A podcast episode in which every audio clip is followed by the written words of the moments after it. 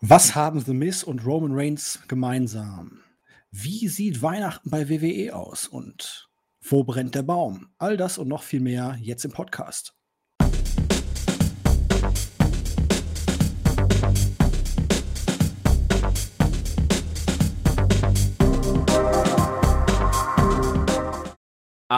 Einen wunderschönen guten Abend, liebe Wrestling-Infos, DE Talk-Freunde und herzlich willkommen zu einer weiteren Ausgabe unseres Wochenbl Wochenrückblick, Schrägstrich, Review, Schrägstrich, was auch immer Format hier bei Wrestling-Infos.de. Wir sind diesmal etwas früher dran als gewohnt, sonst kommen wir ja immer so Mitte der Woche, so hat sich's eingependelt, aber zu aktuellen Ereignissen wollen wir nahe an das Ereignis ran. Das Ereignis ist TLC, der letzte Pay-per-View des Jahres. Den gilt es zu besprechen. Der war letzte Nacht, deswegen nehmen wir heute am Montag auf und wir hoffen, dass er auch schon heute auf die Startseite kommt und veröffentlicht wird und auf alle anderen Medien, die wir noch so haben. YouTube, was haben wir eigentlich? Wir haben ja eigentlich alles. Wir haben iTunes, wir haben Spotify, wir sind ja, ach so, global. Ja, ähm, die letzte Show des Jahres vom Marktführer ist gelaufen.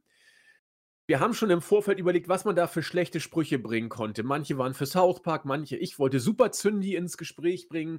Also, das ist so unglaublich. Irgendwie Advent, Advent, ein äh, Fiend brennt. Also, so unglaublich schlechte Sprüche, das kann man sich gar nicht vorstellen. Deswegen habe ich gesagt, vollkommen entnervt. Ich kann nicht. Mach du mal bitte das Cold Opening. Er hat sich, ja, er hat sich erbarmt. Und deswegen bin ich ihm sehr dankbar. Herzlich willkommen. Wieder dabei, der Säcketech, der Julian. Einen wunderschönen guten Abend. Ich hatte ja beim Main Event schon so den Hinblick auf den Messiah mal wieder. Es hätte sein Comeback kommen können. Seth Rollins schwingt sich vom Himmel und schreit: Burn it down! Aber gut, das ist nur eine Variante, die möglich gewesen wäre. Ich bin mal gespannt, was ihr noch so im Köcher habt. Ja, wird bestimmt ein toller Abend. Ja, da gibt es, ich meine, wir könnten den ganzen Abend, wir können ja versuchen, möglichst erbärmliche Sprüche zu bringen. Man könnte auch sagen, der Fiend ist total äh, auf einmal entflammt gewesen für den guten Randy Orton. Wir wissen es nicht genau. Mal gucken, was der Wiener Schmäh dazu beizutragen hat. Herzlich willkommen aus Wien, der Christian, unser Chris. Ja, wunderschönen guten Abend. Ähm, ja, ich brenne darauf, mit euch diesen Podcast aufzunehmen und den Pay-Per-View zu besprechen. Der letzte des Jahres in der WW. Bin gespannt, wie weit, äh, wo wir ihn circa bewerten. In der Mitte, am besten oder am schlechtesten dieses Jahres? Bin gespannt. Also eigentlich können wir jetzt schon aufhören. Wir haben so viele schlechte Sprüche gebracht, da, da wäre ein Phrasenfrei nicht mehr ausreichend. Aber äh, Phrasenfrei, genau, Phrasenschwein. Ich kriege nicht mal mehr die simpelsten Ansagen hin. Mal gucken, bei, ja, spannenden Pay-Per-Views oder auch bei TLC sind wir dann mal heute zu viert dabei. Denn er war schon bei der Preview dabei, er ist jetzt auch wieder dabei. Der Kill Cobain, unser Marco. Auch von mir einen wunderschönen guten Abend und nicht nur der Christian brennt darauf, sich heute mit euch äh, zu unterhalten. Auch ich bin Feuer und Flamme für den Podcast. Ja, ich habe hab schon, du hast jetzt Zeit genug gehabt, jetzt nochmal richtig einen schlechten rauszuhauen, auch wenn die richtig üblen schon weg waren. Aber er kam mir auch gerade äh, musste ich sagen, durch den Kopf, als du das gesagt hattest. Das, das musste ja eigentlich. Ich musste, ich musste kurzzeitig umdisponieren, weil ich auch dachte, so gut, äh, dann brennst du mal darauf. Und den hat mir dann Christian schon weggeschnappt. Und dann musste ich kurzzeitig agieren. Ja. Für das Chili-Schote. Ihr seht schon, wir versuchen hier wirklich alles, um genauso einfallslos rüberzukommen wie der Marktführer. Mal gucken, ob wir wenigstens über den Pay-Per-View sprechen können. Ähm, eine Sache würde ich gerne vorab äh, rausschicken und zwar ein herzliches Dankeschön an äh, alle äh, Hörer. Ihr habt tatsächlich eine ganze Menge Feedback uns dagelassen, sei es auf Startseite, sei es auf YouTube. Ähm, oder auch im Board. Wir werden äh, versuchen, auf alles einzugehen. Grüßen werden wir euch sowieso alle, das ist, sei klar. Ähm, auf alle sag ich mal, Anmerkungen, die ihr gebracht habt, werden wir hier und heute nicht eingehen können, aber ich wollte ganz kurz voranstellen, dass wir uns sehr über euer Feedback gefreut haben. Und ich bin ganz überrascht. Wir hatten intern mit unserer Cutter so eine interessante Diskussion. Sie sagte, sie kann es sich kaum vorstellen, wie man Podcast hört, ohne die Shows zu hören. Ich habe ja gesagt, ich bin mir relativ sicher, dass von unseren Hörern die allermeisten die Shows gar nicht mehr gucken. Und die Erhebung, die wir durchgeführt haben, hat tatsächlich gezeigt, Weeklies haben von denen, die geantwortet haben, schon, äh, eigentlich fast alle, die allermeisten zumindest, schon ewig nicht mehr geguckt. Und ich finde das durchaus bezeichnend. Wundert mich aber nicht, denn wenn du Wrestling magst, dann bist du beim Marktführer immer auf dem Laufenden, guckst du dir die Live-Berichte an, vielleicht manchmal nicht mehr mehr Dach, nur, nur noch nach Keywords guckst du vielleicht ab und zu. Und dann ab und zu bei den Pay-Per-Views bleibst du hängen. Aber eigentlich suchst du ja in anderen Nischen und bist eigentlich nur noch so up-to-date, was Ergebnisse angeht. Ja, mal gucken, der Pay-per-View, er ist vorbei und ich weiß gar nicht, was ich dazu sagen soll, denn es war tatsächlich von allen was dabei. Wir hatten, finde ich, richtig starke Matches, zumindest ein richtig starkes Match. Das Tag-Team-Match war irgendwie genauso, wie ich es mir erhofft habe, muss ich gestehen. Wir haben auch viel Schund gehabt und manches, was irgendwie einfach nur da war. Also, weiß ich, kann man das sagen? Ein Pay-per-View, wo irgendwie zum Jahresabschluss noch mal alles dabei war? Oder ist das irgendwie eine zu platte Formulierung? Oder habe ich es ihm zu gut oder zu schlecht gesehen? Julian, was meinst du? Ich fand ihn jetzt nicht so gut. Ähm, nee, also der Start war schon ziemlich miserabel. War, finde ich, eines der schlechtesten TLC-Matches, die wir bisher überhaupt gesehen haben. Ich muss allerdings sagen, ich war positiv von Sascha Banks gegen Carmella überrascht. Nicht so viel vom Kommentar, weil SmackDown ist da noch mal hinter Raw deutlich hinterher. Aber auch das Tag Team Match, wie du sagtest, hat mir gegeben, was ich erwartet habe. Das Männer Tag Team Match. Und rein von der Bauart fand ich auch das Universal Championship Match ziemlich gut. Die Richtung, wie sich das Ganze Storyline-technisch entwickelt, gefällt mir weniger, aber das Match an sich, von der Umsetzung her, war schon ziemlich stark. Über den Main Event, ich denke mal, da müssen wir gesondert reden, aber insgesamt hätte man besser machen können. Ja, da äh, sehen wir das tatsächlich gleich. Also ich war jetzt nicht so feurig. Nee, ich war irgendwie so Mitte. Also es, es, gab gute Sachen, gab erbärmliche Sachen und es gab Fallobst. Aber es war, finde ich, da würde ich gerne gerade jetzt mal Chris hören. Ähm, es war einer von denen, die, finde ich, trotzdem ganz gut flossen. Es war wieder nur drei Stunden und das hat sich im Main Roster mittlerweile, finde ich, doch bewährt, dass man auf diese Zeit geht also vom, vom Flussfaktor fand ich ihn eben ganz gut. Er kam nicht so langweilig rüber, wie ich dachte. Ausnahme der Opener, auf den wir gleich eingehen. Wie, wie hast du es wahrgenommen, Chris? Ähm, vielleicht ein bisschen positiver im Moment, aber ich tue mir dann immer am Anfang sehr schwer und bin dann eher am Ende unserer Podcasts immer ähm, besser daran, den Paper zu bewerten. Grundsätzlich äh, hast du es wunderschön zusammengefasst. Es gab fast von allem etwas. Ähm, mich haben halt viele Dinge frustriert. Da werden wir drauf eingehen, nur kurz. Ich meine, in 50 Prozent aller Matches irgendwie äh, Eingriffe. Und das Blöde daran ist, du konntest halt alle abzählen. Das war etwas ähm, schade und wie gesagt frustrierend. Ähm, ein erbärmlicher Cash-In, welcher mich echt so wirklich wütend gemacht hat. Ähm, ansonsten halt, äh, dann hast du die Match-Reihenfolge, die mich sehr äh, mit vielen Fragezeichen zurückgelassen hat. Ähm, pack Owens und Reigns am Ende des Pay-Per-Views und ich bewerte ihn wahrscheinlich viel besser, auch wenn es am Ende keinen Unterschied macht. Ansonsten, ja, ich denke, wir werden auf Fiends und Orten eingehen. Da bin ich sehr gespannt, auf was wir da für Kommentare kommen. Äh, ich glaube, ohne zu spoilern, wir sind uns da, glaube ich, alle sehr einig, äh, was wir davon halten. Ähm, aber wie gesagt, ich, ich, ich warte noch ein bisschen ab, bevor ich es ähm, komplett bewerte. Aber ich kann zur Sicherheit sagen, dass ich es besser fand als die Survivor Series. Warum auch immer, aber irgendwie fand ich die Series nicht so gut. Und deswegen würde ich sagen, dass ich den wahrscheinlich vor die Series packe, aber wahrscheinlich schlechter als all diese mittleren Pay-Per-Views mit Payback, Clash of Champions, SummerSlam äh, und so weiter und so fort. Aber ja, wie gesagt, ähm, da wollen wir noch genauer auf die einzelnen Matches ähm, drauf eingehen. Dann bleibt als letztes mit dem vorweggenommenen einleitenden Fazit, wenn es das überhaupt gibt. Ein Fazit ist ja meistens abschließend. Bei uns ist es meistens einleitend, weil wir immer so einen kleinen Eindruck vorab geben. Bleibt noch der Marco. Ja, also schon mal von euch allen vortrefflich ähm, vorgetragen. Ähm, es war wirklich von allem was dabei und ich würde sagen, letzten Endes ein grundsolider Pay-per-View für WWE-Verhältnisse klar besser als äh, die Survivor Series, stimme ich auch dem Christian zu. Ähm, ich würde sogar sagen, auch besser als Payback und der SummerSlam. Also, ja, es, es war jetzt nichts Fünf-Sterne-würdiges dabei, aber wir hatten bedeutend gute Matches.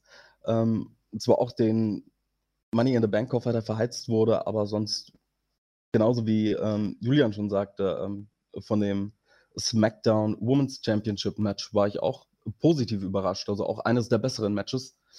Genau. Und dann hätte ich gesagt, gehen wir mal hier straight rein, oder? Würde ich sagen. Wir greifen an und zwar würde ich fragen, ob irgendwer die Pre-Show wieder geguckt hat. Ich aus Prinzip nicht. Ich habe nur gesehen, ich dachte, ich gucke nicht richtig. Daniel Bryan war in der Pre-Show. Fand ich zuerst, ich will nicht sagen schlimm, aber ich dachte, na, da sind wir mittlerweile angekommen. Allerdings, äh, vielleicht will er langsam so ein bisschen warm werden. Keine Ahnung, was das sollte. Hat es irgendjemand von euch gesehen? Also, ja, war nicht da war ich noch nicht feurig genug für. Nee, dann erzähl mal, Marco. Ich habe es irgendwie auch nicht gesehen, wie immer. Ja, gut, was, was soll man da groß sagen? Es war ein Eight-Man-Tag-Team-Match, also Klopperei, bisschen. Ähm, es war kein gutes Match. Ich würde sagen, so vielleicht mit Gutwollen zwei Sterne. Ja, Pre-Show-Match, Pre ähm, ohne großen Aufbau, ohne großen Sinn. Mehr fällt mir dazu eigentlich nicht ein. Ja, das Einzige, was man da wohl zu sagen kann, dass man jetzt Big E und Sami Zayn wohl auf den Weg bringt, zog sich ja auch durch die Pay-Per-View-Show nachher immer wieder wie ein roter Faden durch. Ähm, ja, abwarten, was das bringt. Das ist ja immer so die übliche, mehr oder weniger belanglose Kick-Off-Show. Und ich muss gestehen, belanglos ging es dann auch tatsächlich los. Und sie haben ein WWE Championship mit als, als Opener gebracht, was ich okay finde. Es ist jetzt. Ähm, tatsächlich auch die WWE Championship als solche war, mit Joe McIntyre und AJ Styles. War okay, hat mich jetzt nicht groß gestört. Ich war gespannt, was AJ Styles draus machen würde mit Drew McIntyre. Und es war komischerweise jetzt von diesen Eingriffen beziehungsweise Cash-In-Versuchen und so mal abgesehen, war es ungefähr so das Match, das ich gedacht hatte. Für mich ist in diesem, ich weiß nicht, wie es euch geht, da bin ich gleich sehr, sehr gespannt. Für mich ist bei dieser Paarung deutlich geworden, dass AJ Styles fast alles gemacht hat. Da war ich, da war ich fast, da war ich schon sprachlos. AJ Styles hat das Match von vorne bis hinten äh, geführt. Und McIntyre hat entweder gesellt, reagiert oder dann Akzente gesetzt, wenn das Skript des Matches es verlangt hat. Vielleicht sehe ich da auch Gespenster oder äh, werde ihm hier nicht gerecht, weil wir gerade über McIntyre im Vorfeld gesprochen haben. Er ist ja ein guter Worker. Aber jetzt mal unabhängig von diesem Booking-Gedröhne. Für mich war Styles hier mit Abstand der Mann, der das Match zusammengehalten hat und äh, auch dafür gesorgt hat, dass es nicht vollkommen in der Belanglosigkeit verschwunden ist. Die haben ja auch gut geworkt, auch McIntyre ist da ja auch kein, kein schlechter. Aber das, das will ich jetzt mal wissen. Ich fange mal mit Chris an, der ja auch mit mir die WWE wirklich so häufig bespricht. Sehe ich das falsch? War McIntyre hier der, der, sag ich mal, aktivere oder wie, wie hast du die äh, Inszenierung von Styles und die Rollenverteilung von Styles und McIntyre gesehen? Ähm, ich stimme dir 100% zu. Also ich habe natürlich immer meine Notizen dabei und da steht sowas ähnliches drauf. Ähm, ich war etwas überrascht, dass sich McIntyre so zurücknimmt. Also wenn ich, mir, wenn ich mich zurückerinnere an Hell in a Cell gegen Orton, ähm, da hat er wirklich viel eingesteckt und viel genommen. Ähm, natürlich ist es in einem Match mit AJ Styles wohl äh, logisch, ihm die Rolle zu geben, quasi des Anführers, um das Match zu tragen, um es auch gut aussehen zu lassen. In dem Ausmaß war ich aber selbst auch überrascht, das ist mir auch aufgefallen. Vor allem, ähm, als ich mir im Nachhinein die Matchzeit angeschaut habe. Und äh, sehr spannend muss ich sagen, dass Miss erst nach 20 Minuten aufgetaucht ist. Und ich habe mir gedacht, oh Mann, ähm, sind erst 10 Minuten um oder so, weil ich habe nur AJ gesehen quasi. ähm, ich möchte halt nicht äh, McIntyre irgendwie äh, etwas niedersprechen. Der hat natürlich hart gearbeitet, ist natürlich auch etwas, wovon wir äh, sehr oft sprechen, dass McIntyre wirklich alles gibt und alles herausholt. Aber ich muss sagen, sie haben in diesem Match äh, den Titel und Drew McIntyre ein bisschen schwach äh, dargestellt. Also am Anfang die WWE Championship zu, Championship zu stellen, das hatten wir schon mal. Ähm, das ist jetzt vielleicht, ja, nicht das größte Problem, aber keinen Welttitel in Anführungszeichen in Main Event zu stecken, ist ja fragwürdig. Für Drew McIntyre und AJ den Opener, puh, äh, interessant und auch die Rollenverteilung. Ich meine, dann hat AJ quasi 20 Minuten das Match mit McIntyre geführt, wie du schon äh, es gesagt hast und wie ich dir auch zustimme. Äh, und dann kam schon Miss und Morrison und ähm, ja, ich, ich mache da mal gleich weiter. Das war halt so ziemlich erbärmlich, dieser Cash-In. Und was mich so wütend macht, ist, dass die WWE bei Raw es 2000 Mal angedeutet hat. Sie haben es bei SmackDown 5000 Mal angedeutet. Sie haben es in der Preview-Show 10.000 Mal angedeutet. Sie haben es bei YouTube bei der dämlichen Bump-Show 200.000 Mal angedeutet. Und somit ist dieser Cash-In wohl der erbärmlichste seit, ja, keine Ahnung, King Corbin oder was auch immer. Falls er damals schon der King of the Ring war, weiß ich nicht. Ähm, das war wirklich eine der schlechtesten äh, Jahre für diesen Koffer. Und wenn ich mir das so anschaue, tut es wahrscheinlich gut, diesen Koffer komplett einzustampfen mit diesem Cash-In, weil es einfach nichts mehr bringt und die WWE in Anführungszeichen die Magie dieses Koffers äh, nicht mehr ähm, schafft zu kreieren. Wenn ich mir vorstelle, was man damals äh, auf die Beine gestellt hat mit Edge, CM Punk, Daniel Bryan, ähm, auch irgendwo Damien Sandow hätte man ihm damals den Titel gegeben, ähm, Seth Rollins damals bei WrestleMania. Äh, aus irgendeinem Grund äh, kapiert man, glaube ich, nicht, wie man den gut einsetzt und Miss da den Koffer von Otis zu geben, ist so ziemlich das unspektakulärste, was du äh, dir einfallen lassen konntest. Ich meine, ich habe unsere News gelesen, die gerade äh, herausgekommen ist und ja, äh, niemand wusste genau was und wann und wieso. Und dann hat man es so gemacht und ja, Miss einziger Spot war von Omos durch den Tisch befördert zu werden. Und das war's dann auch. Ich bin froh, dass er den Koffer nicht mehr hat. Und ich würde einfach sagen, weg damit. Und äh, weil es, es Orton, Cena, Kane äh, und so weiter hinterherzuwerfen, macht sowieso keinen Sinn und sie schaffen es nicht, neue Stars damit zu kreieren. Deswegen ist es einfach nur, wie diese Gimmick-Pay-Per-Views, einfach nur eine, eine Last für die WWE, wo man dann panisch backstage herumläuft und sich fragt, oh, äh, was machen wir damit? Deswegen. Da hast du aber das Problem, um, wenn ich da mal eingreifen darf. Bitte, ja. WWE macht es ja von Haus aus schon so, dass man absichtlich den Kofferträger schwach darstellt, weil man den Glauben hat, der Cash-In kommt dann überraschender da fängt es ja eigentlich schon an. Den Koffer ja. selber richtig eingesetzt. Kannst du über Monate bis ein ganzes Jahr Spannung schaffen. Du kannst jemanden wirklich zum nächsten Schritt befördern. Du kannst jemanden aus der Midcard wieder in den Main Event hieven. Nur die Art und Weise, es waren einfach zu viele Koffer in den letzten Jahren und jetzt Otis The Miss. Ich bin froh, dass es genau so gelaufen ist. Jetzt nicht äh, so, wie es gelaufen ist, aber schon so, wie es gelaufen ist. Hauptsache, er ist diesen Koffer endlich los und er ist nicht Champion. Ja, das war auch meine Befürchtung. Ähm, um abschließend zu sagen, ähm, ich stimme dir dazu. Ähm, natürlich, äh, es ergibt wohl Sinn, den Kofferträger zu verli verlieren zu lassen, aber es so oft.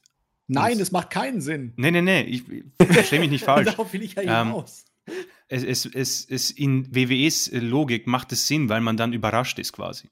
Aber ich denke mir halt, ähm, lass ihn doch wie Seth Rollins damals ähm, einfach gut darstellen. Seth Rollins war damals mit dem Koffer wirklich gut. Ähm, war sogar in diesem Triple Threat Match mit Cena und Lesnar als Kofferträger. Und hat ihn dann bei WrestleMania eingecasht. Das fand ich wirklich sehr gut.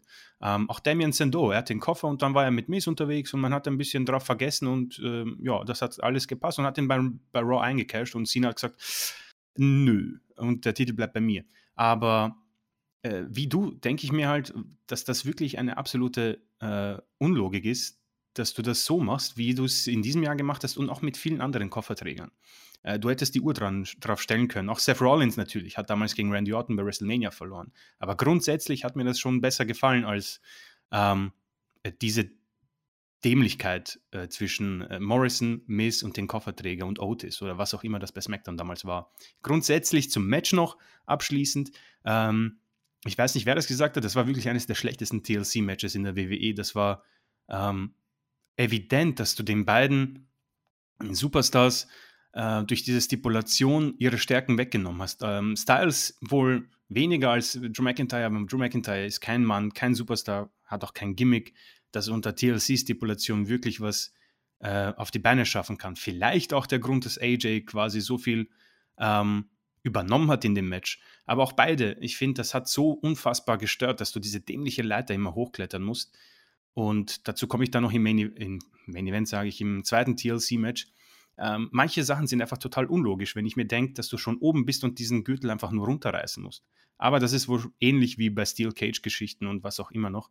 Ähm, diese Logiklücken springen einem einfach ins Auge und tun halt weh. Und dieses Match war einfach nicht gut aber auch äh, kurzweilig interessanterweise, weil ich eben äh, mir gedacht habe, oh Mann, äh, Miss ist erst nach 20 Minuten aufgetaucht. So lang kam es mir dann auch wieder nicht vor. Aber alles an sich, auch diese Eingriffe, das hat mir überhaupt nicht gefallen. Das war, da war ich überhaupt nicht gehypt, da hatte ich auch gar keine Lust mehr, den Pay-Per-View zu schauen, muss ich sagen. Also da haben sie mich wirklich nicht abgeholt und da war ich auch enttäuscht, muss ich sagen. Also ich habe diese 20 Minuten deutlich länger empfunden. Also die wollten irgendwie gar nicht vergehen bei mir. Das war so, äh, Gott, ist das langweilig. Ähm, ich, ich glaube, um kurz bevor ich Marco zu Wort komme, das auf die äh, Kofferproblematik einzugehen, ich will jetzt nicht immer so, so, so, wie soll ich sagen, große martialische Worte bringen, aber das war ja eigentlich das Booking um den Kofferträger dies ja eine absolute Bankrotterklärung. Man hat es mit Otis zuerst versuchen wollen. Ich sage bewusst, man hat es versuchen wollen, weil das irgendwie auch, es war so typisch Vince. Das, was Otis bekannt und beliebt gemacht hat, hat man versucht zu overhypen, sodass es langweilig und gestellt wirkte. Das kann nicht funktionieren. Irgendwann hat Vince das dann auch gemerkt und gesagt, oh verdammt, das wird nichts mit Otis. Und dann musste Miss einfach in die Bresche springen, weil man nichts Besseres hatte. Er sollte dann seine alte Miss-Platte abdudeln und dachte, man kann auf so einen MJF-Zug aufspringen, was ja sehr gut funktioniert bei AEW. Und dann hast du da eben nichts Ausgegorenes gehabt. Ähm, Vince hat gesagt, oh mein Gott, ich gebe jetzt völlig auf, weil das mit The Miz natürlich überraschend auch keiner mehr gekauft hat. Und komm, Junge, cash mal erfolglos ein. Und das bucken wir so 0815 runter, dass man sich fast schon geschämt hat. Auch, es war ja so großartig, also da, da sah ja jeder bescheuert aus in diesem Match. Ähm, Erstmal der äh, Bud Spencer Gedächtnis äh, auf dem Rücken zerbrech Move, den Morrison da gezeigt hat. Und dann, das war, ich, ich, das war generell beim Pay wusste ich sofort, was wann passiert. Es war klar, er wird sich jetzt umdrehen. Natürlich langsam. Es war klar, dass Morrison nicht weiß, was er will, wie der Referee, wenn er eincashen soll. Das hat diesmal übrigens überraschend gut geklappt. Das ging relativ flott. Ich war ganz begeistert. Aber ansonsten, dann geht langsam geht das große Monster auf ihn zu. Und Morrison versucht mal hier was zu greifen, mal nicht. Dann packt er sich auf die Fresse, geht aber auch langsam weg, anstatt dass er schnell wegläuft oder eine Attacke fährt. Und natürlich gehen dann beide Backstage, damit sie aus dem, äh, aus dem Rennen sind. Wieso hat der überhaupt nicht von Anfang an Styles geholfen? Also wenn man so denkt. Äh, da ist doch ein Match, wo mir tausendmal gesagt wurde, alles ist legal. Was steht der Depp da außen rum und guckt nur zu? Äh, das hat doch Roman AJ Reigns hatte die Kraft, ja? es selber zu schaffen, Andy. Ach so, aber das machen doch nur Faces. Ja, aber AJ ich. ist ja ein guter. Ach so. Also Wrestler. Ihn hat es halt nur gestört, dass jemand versucht, AJ den sich zu klauen, der da eigentlich nichts zu suchen hat. Also besser kannst du einen Face aber nicht bucken. nee, alles gut. okay. Das, das ist ja. ja. nicht der einzige Punkt in diesem Match gewesen, wo man sich fragen muss, ouch. In der Tat. Ich finde das immer so gut, wie, wie charmant Julian das immer so hindeutet und ich erst nach dem fünften äh, ja, Anstupsen verstehe, was er mir eigentlich sagt. Ja, das, das, das Beste daran war ja, John Morrison hatte ja früher ein Gimmick eines Parkourläufers und er schafft es nicht mal rückwärts zu gehen und stolpert die ganze Zeit hin und her. Das war ja das Beste an dem Ganzen. Ja, aber ich ja, meine, das ist ja halt das alte WWE-Problem, ne? Ja. Er baut dann irgendwann doch relativ zügig ab und seitdem er wieder zurück ist, ging es dann doch noch schneller, als, glaube ich, jeder gedacht hätte, oder? War so traurig. Ja, auch gefühlt sein Finisher landet da 50% nicht gut, 50% landet da richtig. Also, ja. Ja, Marco, wie fandest du es denn, Opener? Ich fand, er war gut platziert. Also ansonsten wären mir die 20 Minuten auch ähm, eher länger vorgekommen. Aber ich, ich finde, es ging gut rein. Es war ein TLC-Match. Daher habe ich zwischen AJ und Drew eh nicht viel erwartet, aber sonst ging es mir ähnlich wie euch. Also ich hatte auch nur Augen für AJ. Ich finde, es uh. ging gut rein. oh Gott. Ja, nee, nee, also er hat wirklich das Match getragen und ähm, ja, wie aber immer. Das, das ja. Ich, ja, das habe ich auch von Anfang an erwartet. Ähm, die ganzen Eingriffe waren leider auch zu erwarten, was wiederum sich negativ bei mir besetzt hat, sage ich mal. Ähm, aber sonst, es ist mir echt nicht so lang vorgekommen. Ich fand für ein TLC-Match in Ordnung. Gesagt, ohne die Stipulation hätte man da wirklich ein Sahnehäubchen haben können. Aber ansonsten, aufgrund der Umstände, aufgrund auch der Länge, würde ich sagen, ist es auch gut platziert, obwohl man hier ein World Championship äh, im Opener hat. Ich meine, das kannten wir auch schon aus Tagen von Brock Lesnar, dass er äh, direkt am Anfang und dann mache ich wieder die Sense. Ähm, was soll ich zum, zum Koffer noch sagen? das, das ist alles komplett an die Wand gefahren. Ich meine, 2020 ist keiner mehr überrascht, wenn der Titel ähm, nicht wechselt, den Koffer. Das wurde alles die letzten Jahre so rapide runtergerissen. Also da kann ich mich auch nicht mehr mit identifizieren. Das Beste war damals noch, als das Ladder-Match bei WrestleMania stattfand. Also ich finde, da hatte man einen großen Moment, da hat man sich gefreut. Dann wurde auch meistens ein technisch versierter Wrestler oder jemand, der einfach nicht genug genutzt wurde oder gepusht wurde, ähm, wirklich in, in greifbares Gold verwandelt. Und, und jetzt hast du diese Scheiße. Also, nee. ja, stimmt Weiß ich nicht, was ich sagen soll. Das war noch Zeiten, als Punk bei Mania den Koffer noch gewonnen hat. Ich erinnere mich. Das war, ja, ja, bis man dann einen eigenen Pay-Per-View draus gebastelt hat. Der hatte ja auch immer die perfekte Mucke eigentlich für ein Cash-In. Stimmt. Die alte noch, ne? genau. Ja. Da waren die Leute erstmal auf dem Sitzen. Das stimmt. Das stimmt. Ja, also für mich war das ein Match, das gezeigt, das alles für mich bestätigt hat, was ich über Drew McIntyre gesagt hat. Er ist ein guter Worker, er ist äh, sehr engagiert, er geht dahin, wo es weh tut. Aber das Match hat für mich alles unterstrichen, was ich immer über ihn gesagt habe, dass er eben kein Championship-Material hat. Äh, er muss dieses Match hier eigentlich in die Hand nehmen, was Matchführung angeht. Und klar, du kannst gute Matches gegen Rollins, du kannst gute Matches äh, gegen Styles und wie sie alle heißen haben. Aber, äh, und er wird ja auch gut gebockt, das ist ja immer noch alles in Ordnung, aber äh, ich bleibe dabei. Das, das ist weder Fisch noch Fleisch. Ähm, da ich ja sonst immer die ersten Worte des Matches mir klaue, und wir heute so viele sind, halte ich mich einfach mal zurück, denn ich bin mir ziemlich sicher, dass ich es genauso gesehen habe wie Zack Attack. Deswegen würde ich sagen, Julian, zweites Match des Abends. Hast du schon sehr schön was zu gesagt? SmackDown Women's Championship. Sascha Banks gegen Carmella. Nur so viel. Ich habe mir nur zwei Worte, zwei Sätze aufgeschrieben oder einen Satz mit zwei Pointen. Äh, fing scheiße an, wurde danach überraschend gut. Deswegen übergebe ich mal an dich, weil du ja auch sowas angedeutet hattest. Andi, Andi, Andi, wahre Worte sprichst du mir aus der Seele. Nee, also mit Carmella konnte ich noch nie wirklich viel anfangen. Diese ständige Gimmick, Neuverfilmung, wenn man so möchte, dass man irgendwie, man gräbt sie ja immer wieder aus, um sie dann doch wieder als schickes Püppchen oder irgendwie so dann wieder zurückzubringen. Es ist alles ein Strohfeuer, war jetzt hier auch nicht so. Die Sache mit Reginald, ja, Corey Graves als Kommentator war dann natürlich absolut deplatziert. SmackDown-Kommentatoren gehen halt noch weniger als Raw-Kommentatoren. Aber das Match hat dann relativ gut dann doch eine Entwicklung genommen, die mir gefallen hat. Also Banks am Anfang natürlich dominant, dann kam aber Carmella besser rein, hatte ein paar gute Aktionen. Die Harmonie war erstaunlich gut, fand ich. Also es gab relativ wenig Abstimmungsprobleme zwischen den beiden. Ein paar nette Spots waren dabei. Das Ende kam ja viel zu abrupt dann allerdings ich weiß nicht, das war irgendwie, sie war wieder drin und dann die Submission und dann war es vorbei, so nachdem eigentlich Sascha vorher nicht viel auf die Kette in den letzten Minuten da gekriegt hatte. Aber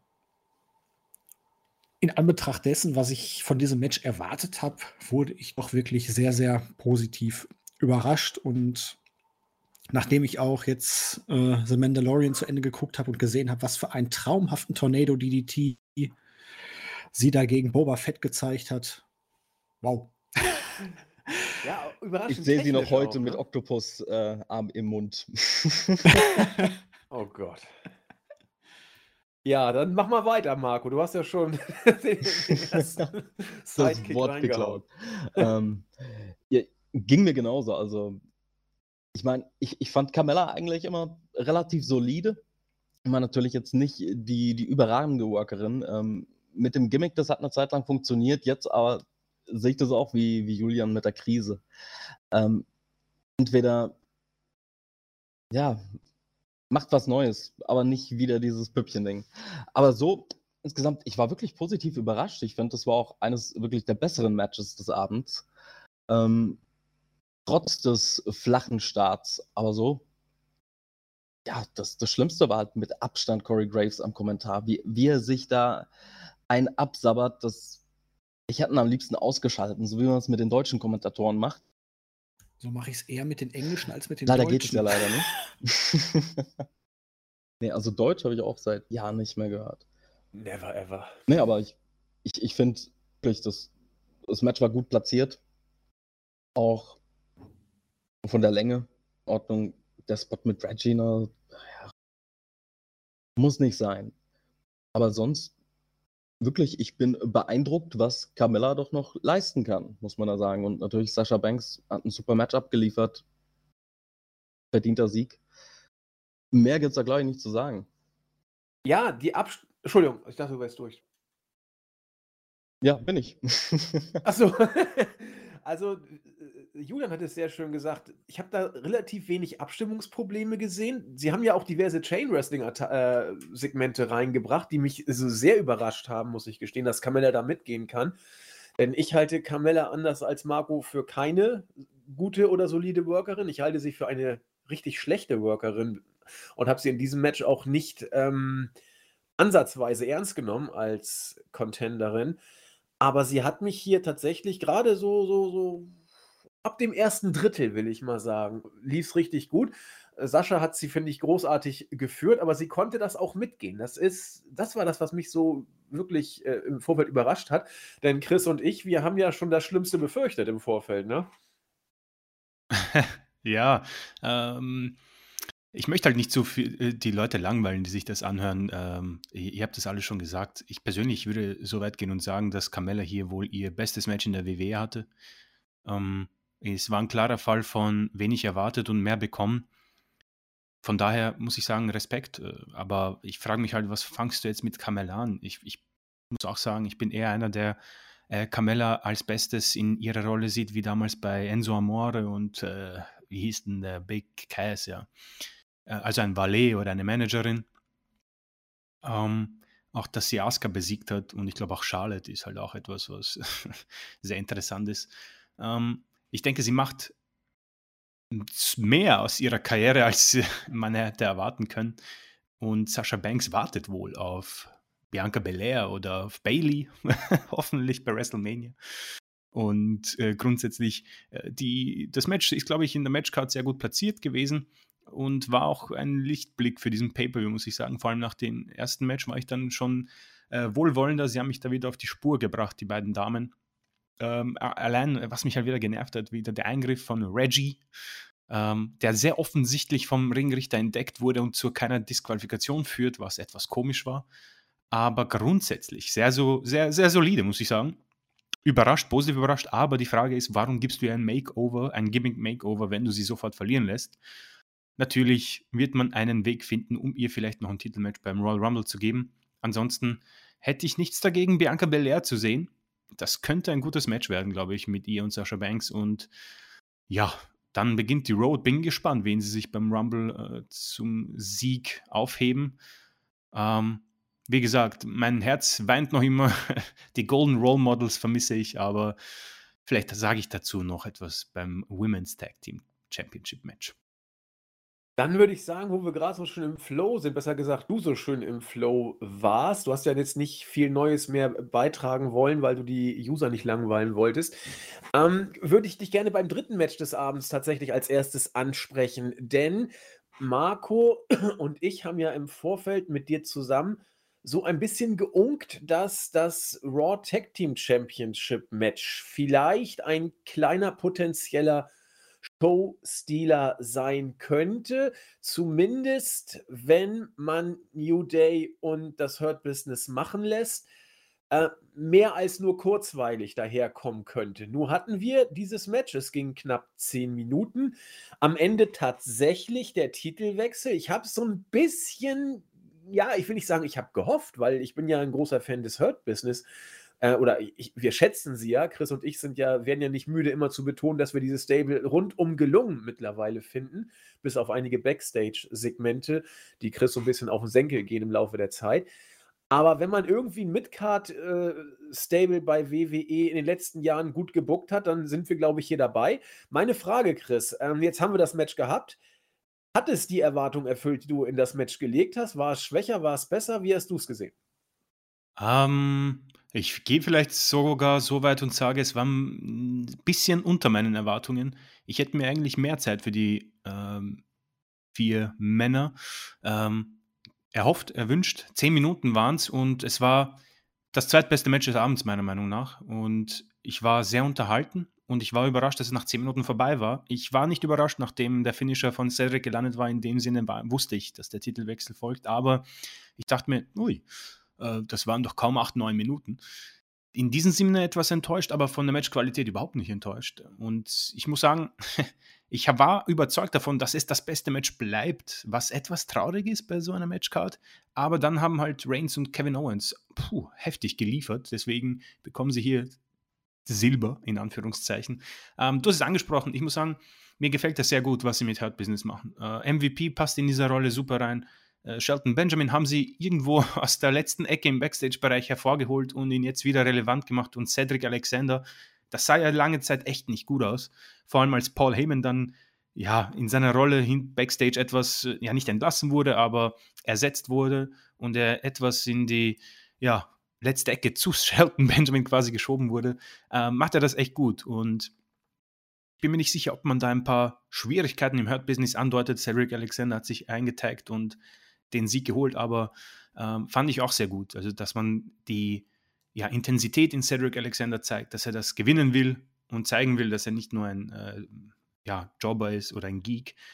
Und ja, New Day, ich bin froh, dass sie den Titel los sind. Es war mir ein bisschen zu viel, auch wenn sie immer gut sind für gute Tag-Teams. Und ja, ich gehe mal stark davon aus, dass vielleicht sogar bei Raw heute Nacht, das würde ich mir persönlich wünschen als Egoist, damit die Zeit schneller vergeht, dass wir ein Rematch bekommen. Ansonsten beim Rumble. Und so hast du halt wirklich vielen Leuten eine Rolle in der Show gegeben und bei Pay-Per-Views, wo du sagst, ja, das passt, das ist in Ordnung. Vor allem, du hast ja dann noch Bobby Lashley als United States Champion und äh, Alexander und Shelton Benjamin schon angedeutet und MVP wunderbar als Mann, der quasi am Mikrofon das Ganze noch, ähm, ja, unterstreicht in dem Sinne. Von daher ähm, habe ich mir auch ein paar Kommentare durchgelesen. Interessanterweise eher, ja, negativere Kommentare zu diesem Match. War ich sehr überrascht. Ich persönlich fand das eigentlich sehr solide, sehr gut. Aber ich hätte mir ein paar Minuten mehr gewünscht. Keine Ahnung, streich so fünf Minuten vom WWE Championship Match, streich alle zehn Minuten vom Women's Tag Team Match und gib sie den Männern und dann haben wir hier vielleicht sogar einen Showstealer. Aber in dem Sinne, das passt wunderbar mitten in der Card, vielleicht besser als Opener. Aber ich kann hier wirklich nicht viel Negatives dazu sagen. Und ich freue mich quasi auf das äh, Rückmatch. Ob heute Nacht oder in der Zukunft, bleibt abzuwarten. Ja, schauen wir mal. Äh, Julian. Ja, also ich hoffe mal nicht sofort heute Nacht. Also man könnte ja ruhig die Sachen mal ein bisschen konsequenter, langsamer aufbauen. Man muss ja nicht in WWE-typischer Manier immer alles direkt übers Knie brechen. Ja, ich weiß gar nicht, ob ich im Vorfeld noch höhere Erwartungen hatte. Ich fand es eigentlich mit diesen zehn Minuten genau richtig. Natürlich, man hätte vielleicht noch, es war jetzt kein Five-Star-Match, aber so wie es gemacht war, ganz entscheidend für mich, ein Heal-Team, was hier einen clean Sieg herausgeholt hat. Es war ein Cedric Alexander, der diesen Pin eigennützig durchgezogen hat. Man hat ein paar Charakterzüge entwickelt, man hat ein paar Spannungen in der Gruppe entwickelt, so ein paar kleine Feinheiten, die man eigentlich ich will nicht sagen, von WWE nicht mehr gewohnt ist, aber die hier auf jeden Fall für die Zukunft gewisse, naja, Möglichkeiten offen lassen. Dass es alles nicht so einheitlich ist, dass es nicht vorgezeichnet ist, wie es sich entwickeln wird. Und gerade Cedric kommt ganz gut rein. Man hat die Geschichte schön erzählt, jetzt hier auch von den 17 Jahren von Shelton Benjamin, dass er mal damals mit, wie hießen sie denn nochmal? World's Greatest Tag Team Tag Team Champion war und jetzt Charlie sich, Haas. Genau. Genau. Dass sich da jetzt ein Kreis schließt für ihn mehr oder weniger. Und ganz putzig fand ich auch nach dem Match, wie sie gesagt haben, jetzt haben sie all das Gold. Musste ich auch lachen. Ja, das ganze unbedeutende Gold. Aber nee, also man macht mit dem Hurt-Business im Moment relativ viel richtig. Kingston und Woods werden sich schon irgendwann die Titel 11, 12, 13, 14 bis ich weiß nicht was holen, aber für den Moment, ja, das war eigentlich so genau das Match zu dem Zeitpunkt an der richtigen Stelle der Card mit dem Titelwechsel. Hier passt eigentlich für mich ganz gut alles. Ja, hau ich, hau ich in die gleiche Kerbe wie Julian. Also ich kann verstehen, dass Chris ein bisschen enttäuscht sogar war, weil sie 100 Pro alle mehr hätten liefern können. Ja, alle Benjamin nehme ich da ein bisschen raus. Ich finde, der wirkte stellenweise in dem Match überfordert, hat auch ein paar Botches gehabt. Aber ähm, für ein Midcard Tag Team Championship Match äh, weiß ich nicht, was ich noch mehr erwarten will. Das, da musst du so um die 10, 12 Minuten äh, einkalkulieren. Du hast sie von Anfang an Feuer geben lassen, was ich richtig gut fand. Es gab überhaupt keine Phase ähm, abtastmäßig, was ich immer langweilig finde.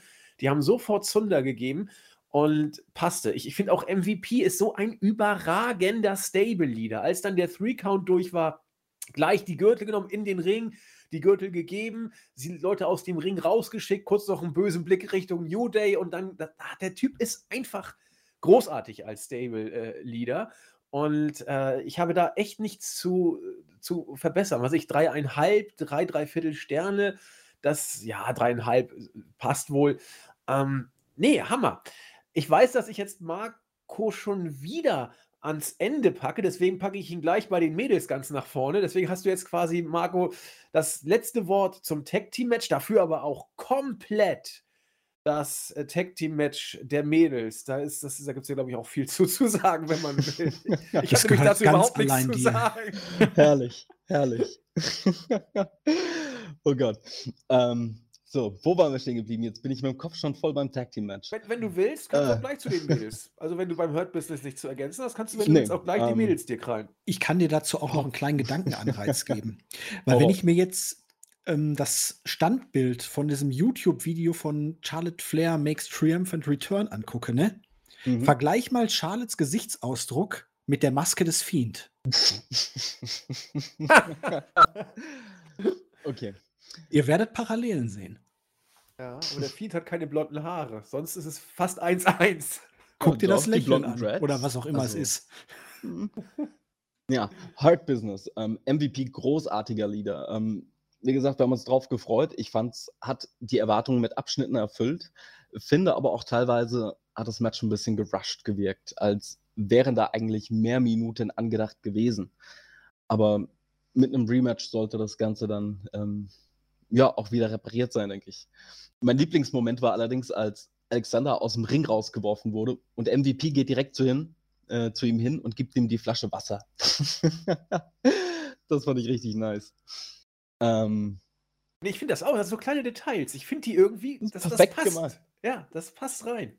Ja, wie so der Coach bei Rocky oder was. Hier, Junge, nimm Wasser. Weißt du, komm, hier. Ja. Ich schneide die Augen auf. Genau. Und ähm, ja, die große Überraschung des Abends, wenn man es äh, so nennen möchte, die ähm, Rückkehr von Charlotte Flair, hat uns ja schon Claudio im ähm, Teamchat ein bisschen gespoilert, aber ja, ich finde es nicht gut, so logiktechnisch. Also, wenn, wenn du dir überlegst, das letzte Jahr haben sich Asuka und äh, Charlotte Flair und auch schon vorher teilweise bekriegt. Und jetzt steht Flair wieder lächelnd nebendran und ähm, mimt die Face Queen. Ja, das Match an sich war in Ordnung, soweit ein Match mit, naja, Jax in Ordnung sein kann. Aber ja, hätte ich nicht gebraucht. Dann als nächstes kommt dann wahrscheinlich der Split und die Titel werden vakatiert. Charlotte wird mit großer Wahrscheinlichkeit Richtung Women's Championship gehen. Ich weiß nicht, also das, das hat mich kalt gelassen, ehrlich. Ich fand das, ich fand, ich fand alles das, an dem Match doch, schlecht, aber erstmal. Der Weg ist doch schon vorgezeichnet, oder nicht? Ja, er ist schon, er ist schon gelaufen, finde ich sogar schon. Also eigentlich ja. kannst du schon ein halbes Jahr in die Zukunft dich äh, beamen und gucken, was als nächstes passiert. Vor, vor, allem, vor allem, wenn du mitten im Match Charlottes Vater Ric Flair einblendest, der natürlich steht er da, weil sie gewinnt. So, ich meine, für den neutralen Fan ist es doch dann auch scheiße. Wann, wann war jemals Ric Flair anwesend, um, um Charlotte äh, nach einer Niederlage zu trösten? Ja, das wäre doch mal was Schönes gewesen. Ne? Also mal was Spektakuläres, was Überraschendes. Aber du musst das mal von der positiven Seite sehen. Du hast Möglichkeiten ohne Ende, weil Charlotte Flair natürlich ist sie nicht die beste Freundin von Asuka, aber sie wurde ja von Nia Jax in die Verletzungspause geschickt. Dementsprechend könnte sie natürlich jetzt erstmal gegen Nia Jax gehen. Andererseits haben wir auch noch Lana. Lana dürfte ja jetzt eifersüchtig auf Charlotte sein, weil sie ja eigentlich mit Asuka die Tag Team Titel geholt hätte. Turnt dann vielleicht auf einmal Charlotte gegen Lana oder Lana gegen Charlotte? Und was passiert da mit Shayna Baszler? Oder fädet Nia Jax jetzt zusammen mit gegen Charlotte und Lana? Weil die beide noch ein Hühnchen mit ihr zu rupfen haben. Oder läuft es am Ende so, Lana sorgt dafür, dass sie die Titel verlieren, sie klatscht Lana weg und dann holt sie sich den Titel von Asuka bei WrestleMania und verliert den einen Monat später, um noch einen zu gewinnen und noch einen zu gewinnen und noch einen zu gewinnen. Also, ne, wir wissen alle, wie das läuft. Ich denke auch. Also, ähm, unabhängig jetzt, also es ist nur ein Detail. Ich glaube, Chris wird gleich noch ein paar mehr bringen. Ich finde, du hast hier durch dieses Segment, äh, also Match, Vorgeschichte und was danach gelaufen ist, hast du so deutlich gesehen, was Asuka bei den WWE-Offiziellen für ein Standing hat. Nämlich null. Sie war nichts anderes als äh, Staffage, hüpfendes äh, kleines Mädchen äh, für, für Charlotte. Ich fand alles an Asuka war bei diesem Pay-Per-View wieder so erbärmlich inszeniert. Äh, ging mir so auf den Sack. Julian, pardon, du wolltest was sagen? Das ganze Match war aber auch absolut grottenschlecht. Oh, ja. Aber von allen vier. Das Match war eine Katastrophe, Leute. Ja, also, ich will es jetzt nicht nur an Nia Jax festmachen, weil jede Aktion gegen sie wirkt einfach überhaupt nicht. Und du hast immer gesehen, wenn Asuka die Hip Attack, sie hat nicht getroffen. Wenn Charlotte die Kicks, das, sie hat überhaupt nicht getroffen. Ja. Und auch der, das Finish am Ende da, diese Natural Selection, die hat auch überhaupt nicht gesessen. Also die Ganze, sitzt nie. Nein, aber das Sorry, die sitzt richtig, nie. Richtig, richtig extrem schlecht dieses Mal. Und von vorne bis hinten, diese kompletten zehn Minuten, fand ich, waren, ich will jetzt nicht sagen, einziges Botchfest, aber das war absolut unharmonisch. Also da passte nichts. Ja, Charlotte war so weit weg von halbwegs äh, Normalformeln und, und die anderen konnten nicht im Ansatz. Ich meine, wenn Nia Jackson ein Match führen soll, ja, herzlichen Glückwunsch, dann kannst du aber auch nach Hause gehen. Äh, Chris, du scharst schon mit den Hufen. Also Leute, ähm, das Match war eine absolute Katastrophe. Alles an dieser Fehde ist, alles war so unfassbar schlecht. Also ich kann mir, ich konnte nicht glauben, was ich sehe. Asuka, Charlotte in einem Match, das für mich nicht mal einen Stern bekommen darf. Also, wie man Asuka, Andy hat ja schon gesagt, wie konntest du Asuka das hier antun? Das ist wirklich unfassbar. Also, als erstes, da lese ich mal, dass Charlotte zurückkommt und ich habe das Augenrollen von jedem äh, WWE-Fan ähm, in Anführungszeichen hören äh, können. Das war unfassbar unnötig und dämlich, sie hier zurückkommen zu lassen. Lass doch, wieso hast du den Rumble für sowas? Auch wenn wie gesagt, Weil ich kann. Jeder weiß, sie gewinnt den Rumble. Ja, Gut, soll sie, soll sie meinetwegen gewinnen. gewinnen. die Geschichte ist ja die. Ähm, natürlich, ich kann Charlotte auch nicht mehr sehen. Und das ist auch nicht so dieser Effekt wie bei Brock Lesnar, wo ich sage, ja, okay, ähm, 0815, äh, wir kennen alles, aber ich kann es mir ansehen. Bei Charlotte, ich, ich kann einfach nicht mehr. Ich weiß es nicht. Ähm, und Andy, oder ich weiß nicht, wer es gesagt hat, Charlotte, das war ja nichts. Das war vor ihrer NXT-Zeit, bitte, das war ja überhaupt nichts. Das war ja Ringrost bis zum geht nicht mehr. Also alles. Und Asuka auch. Also ich muss sagen, die beiden wollten nicht oder sie konnten nichts mit Basil und Nia Jax auf, äh, äh, anfangen. Aber von vorne bis hinten. Und dann, was hat das dann mit Lana? Warum habe ich sechs Wochen Raw geschaut, wo Lana durch den Tisch befördert wird, wenn sie nicht mal ihr Payoff bekommt? Also, das ist wirklich unfassbar grauenhaft und schlecht. Das ist wirklich nicht mehr auszuhalten dass du dieses Match dich trauen bringst. Jeder, der dieses Match, wer auch immer dafür verantwortlich ist, gehört sofort entlassen. Das ist wirklich unfassbar. Ja, ich habe es ja vorhin auch schon so angesprochen, also mit Lana, je nachdem, was da jetzt noch kommt, aber du kannst eigentlich die ganze Sache nicht retten. Gut, ich will Lana auch in keiner Innenringrolle genau, sehen, ja. aber du kannst hier, wenn du diese Konstellation anguckst, Asuka gegen Charlotte kann funktionieren, aber haben wir jetzt auch wirklich oft genug gesehen. Asuka gegen Baszler, da kannst du wenigstens noch so ein richtig stiffes New Japan-Style-Match rausmachen. Naja, Jax zieht alles runter, aber wir gehen jetzt wirklich das ganze Jahr, es dreht sich, abgesehen von Becky Lynch, die ja am Anfang noch da war, es dreht sich nur um diese Charaktere und wir haben wirklich alle erdenklichen Szenarien durch. Ich weiß auch nicht, also und und hier, es war ja nicht nur Charlotte Flair mit Ringrost und naja, Jax, die einfach nichts kann. Selbst Asuka hat für eine unterdurchschnittliche ja. Leistung gezeigt. Sie hat noch Ob nie so schlecht keinen gewirkt. Bock drauf hatte oder ich weiß es nicht. Ich stimme dir da in allen Belangen zu. Ähm, entweder sie hatte wirklich gar keinen Bock oder ich weiß nicht, es hat einfach nicht funktioniert mit dem Darm, aber das war, das, das war die schlechteste Asuka, seitdem sie bei der WWE ist. Und alles wirklich rundherum um dieses Match, wie ihr habt es schon gesagt, ähm, Asuka gegen Charlotte, ähm, das wird wohl ein gutes Match werden, wo auch immer es stattfindet, aber es geht einfach nicht mehr. Ich kann mir das alles nicht mehr anschauen. Es wirkt so unfassbar farblos und du siehst schon, wie einfach hinten jemand sich hinsetzt und sagt, puh, jetzt habe ich das McMahon hingelegt und er findet es gut, Gott sei Dank, weil ich habe darüber nicht mal eine Minute nachgedacht. Also ganz ehrlich, der Produzent für dieses Match sofort entlassen. Das war wirklich, das ist so absolutes Abschaltheat gewesen nach diesem Match, dass ich wirklich ich war kurz davor zu sagen, ja Leute, macht die Review ohne mich. So sehr war ich von diesem Match angefressen, das war unfassbar schlecht. Positiv äh, zum guten Willen muss man ja sagen, häufig wurden die Mädels ja auch kritisiert, dass nichts da ist. Nur kommt Charlotte zurück, dann musst du sie natürlich auch entsprechend inszenieren. Also ähm, du, Aber du doch hast nicht in Nein. einem belanglosen Tag-Team-Match, wo du ihr wieder einen Gürtel zuschusterst, den sie nicht verdient, den sie nicht gebrauchen kann. Ohne Frage. Dann ähm, wirklich im Royal Rumble oder dann book noch mal irgendwie ein Asuka gegen Nia Jax Match um den Titel, wie auch immer, und dann kommt es zurück, konfrontiert Nia Jax oder so wegen ihrer Rache und hier und da. Aber so bei so einem Pay-per-View kurz vor Jahresende, nee.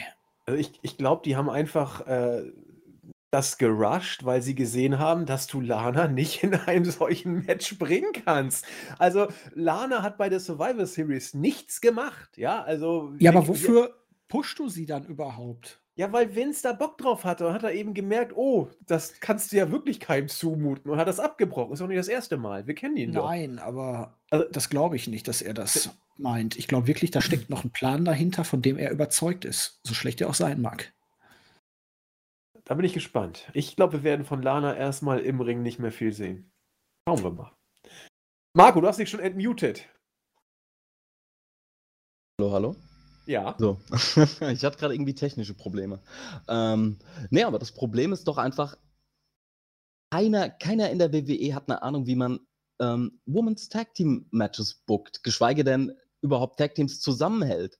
Ähm, letzt erst schmeißt man noch ähm, die Iconics auseinander, jetzt wirbelt man sie wieder teilweise in Tag Teams zusammen und dann kommt sowas bei raus. Also für was braucht Asuka den den Tag Team Titel? Für was braucht Charlotte Flair den Tag Team Titel? Ähm, diese ganze Story war ja von Anfang an zum Scheitern verurteilt. Du hast dann als Champions hast du Shayna Baszler und Nia Jax, die auch kein eigentliches Tag Team sind. Da widerspricht mir jegliche Form von Sinn. Also, ja.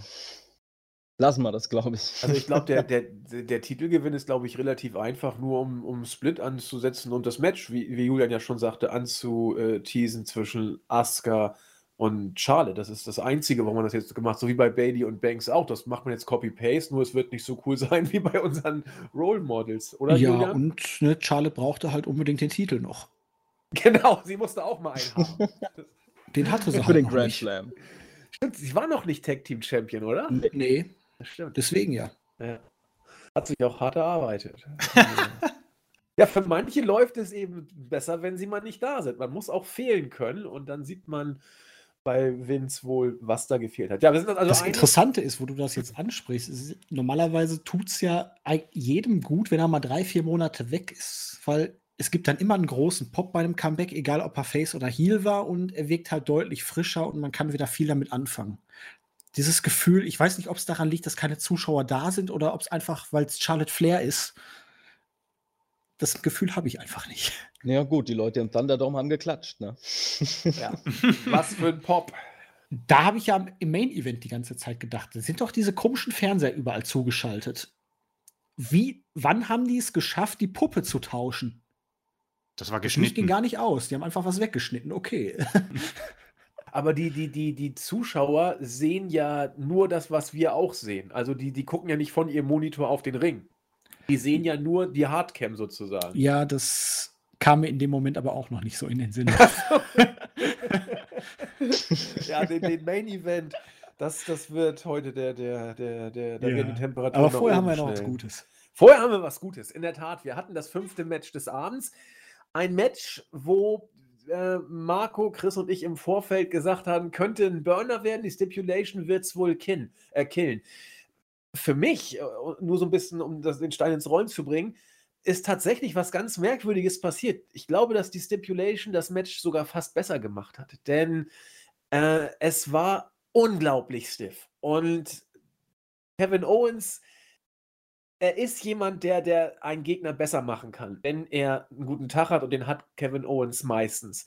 Reigns ist vom Booking her mal so, mal so, aber eigentlich im Grunde eher sehr, sehr ordentlich dargestellt nach seinem Comeback. Der Heel-Turn und Heyman hat ihm sehr gut getan. Auch dieses mit äh, Tribal Chief und Head of the Table und so weiter.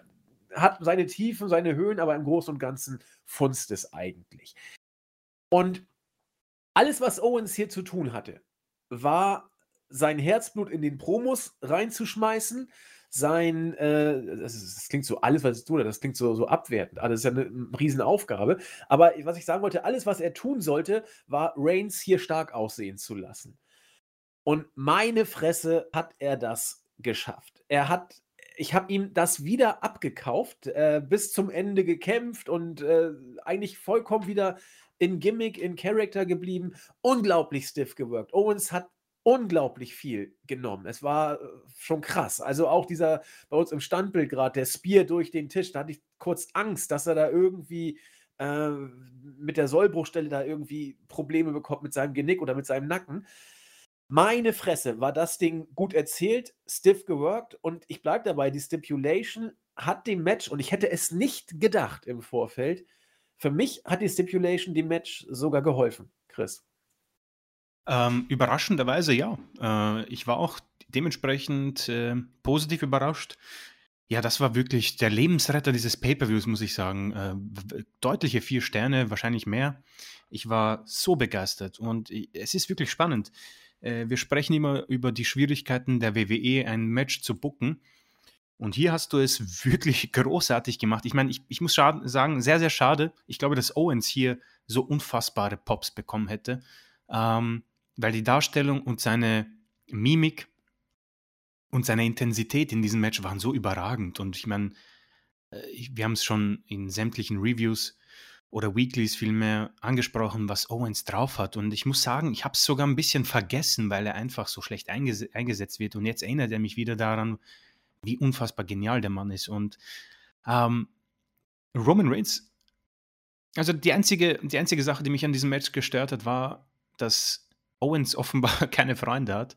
Ähm, die Eingriffe von Jay Uso äh, hat man kommen sehen, klar, ist auch in Ordnung und er hat es ja an sich auch gut gemacht. Aber es war mir ein bisschen zu viel, viel zu oft.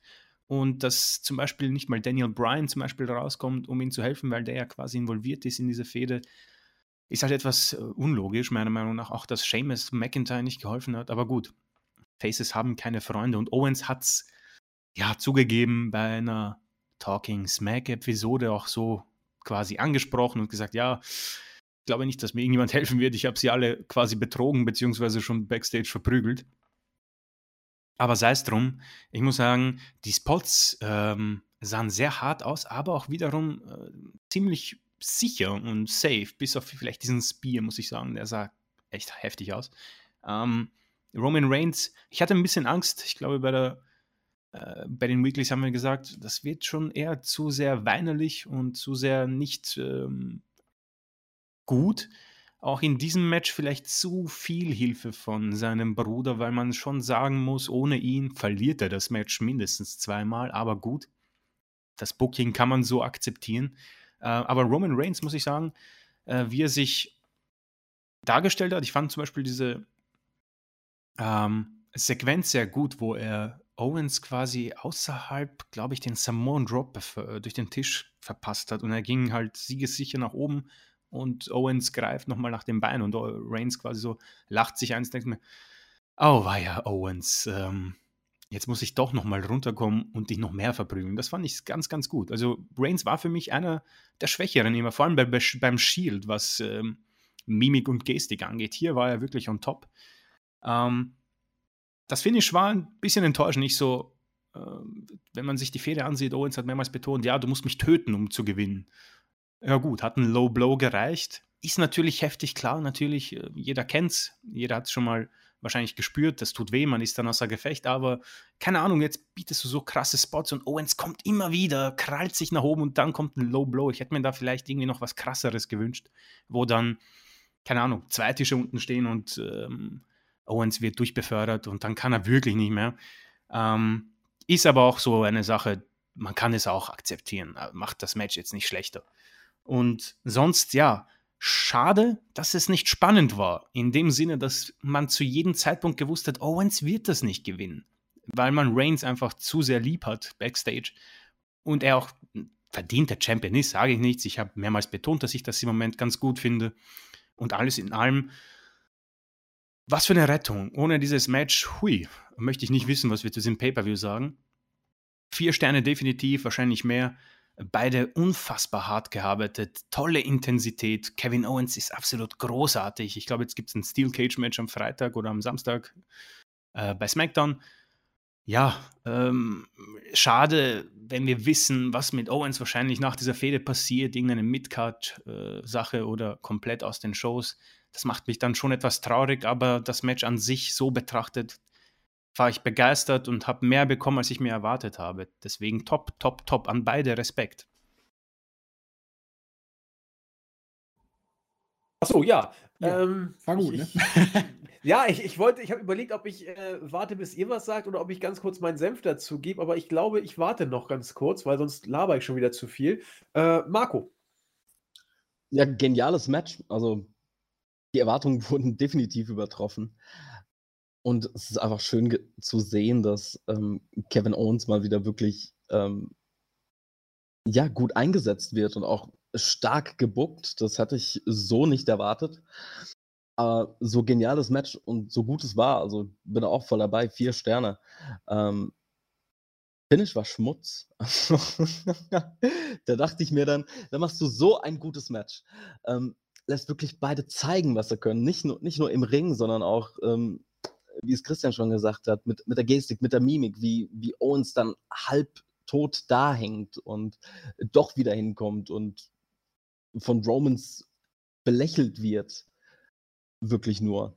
Ähm, das war geil gemacht. Und dann kommst du mit, mit diesem billigen, wirklich billigen 0815 Heel-Finish für dieses Match. Und ich dachte mir so, wieso? Das, das finde ich, hat so ein bisschen einen herben Beigeschmack gehabt, aber ansonsten geile Sache und auch wahrscheinlich mitunter eines der besten, wenn nicht sogar das beste Match, das äh, Roman Reigns so insgesamt zustande gebracht hat. Äh, ich fand das Finish irgendwie gar nicht schlecht. Also ich bin einer der wenigen vielleicht, die. Ich fand das geil, dass er ihn quasi outgechoked hat, sozusagen. Und, und dass er da so ein Low Blow vorher ansetzt, okay. Äh, ich, ich fand es gar nicht verkehrt. Also wollte ich nur kurz einwerfen, weil ich glaube, viele werden dieses Finish nicht so gut gefunden haben und ich kann auch verstehen, warum. Äh, aber ich fand es genau richtig, ehrlich gesagt. Ja, es passte zumindest, wenn du es so siehst, zu, zu dem Ende von so einem harten Kampf. Genau. Also das Match selber fand ich auch richtig, richtig stark. Beide haben wirklich gut geworkt. Jetzt kannst du natürlich die Frage stellen, ist jetzt Roman Reigns dann doch nur auf einem Level mit zum Beispiel The Miz oder jedem anderen billigen Heal, da ist für mich so ein bisschen der Punkt gewesen, was mich gestört hat. Nicht jetzt an diesem Match persönlich, sondern insgesamt wieder an seinem Booking für den Head of the Table. Er ist der Tribal Chief, ihm soll man folgen. Er macht seinen Cousin da immer fertig, weil er die Sachen nicht auf die Kette kriegt. Aber jetzt kaum ist er Heal, kriegt er es halt selber auch wieder nicht auf die Kette gerade in der Rolle, die er verkörpert, muss er, auch wenn er Heal ist, trotzdem in der Lage sein, seine Matches alleine zu gewinnen. Bei der Survivor Series, dieser eine Eingriff von Jey Uso, den fand ich dann noch okay.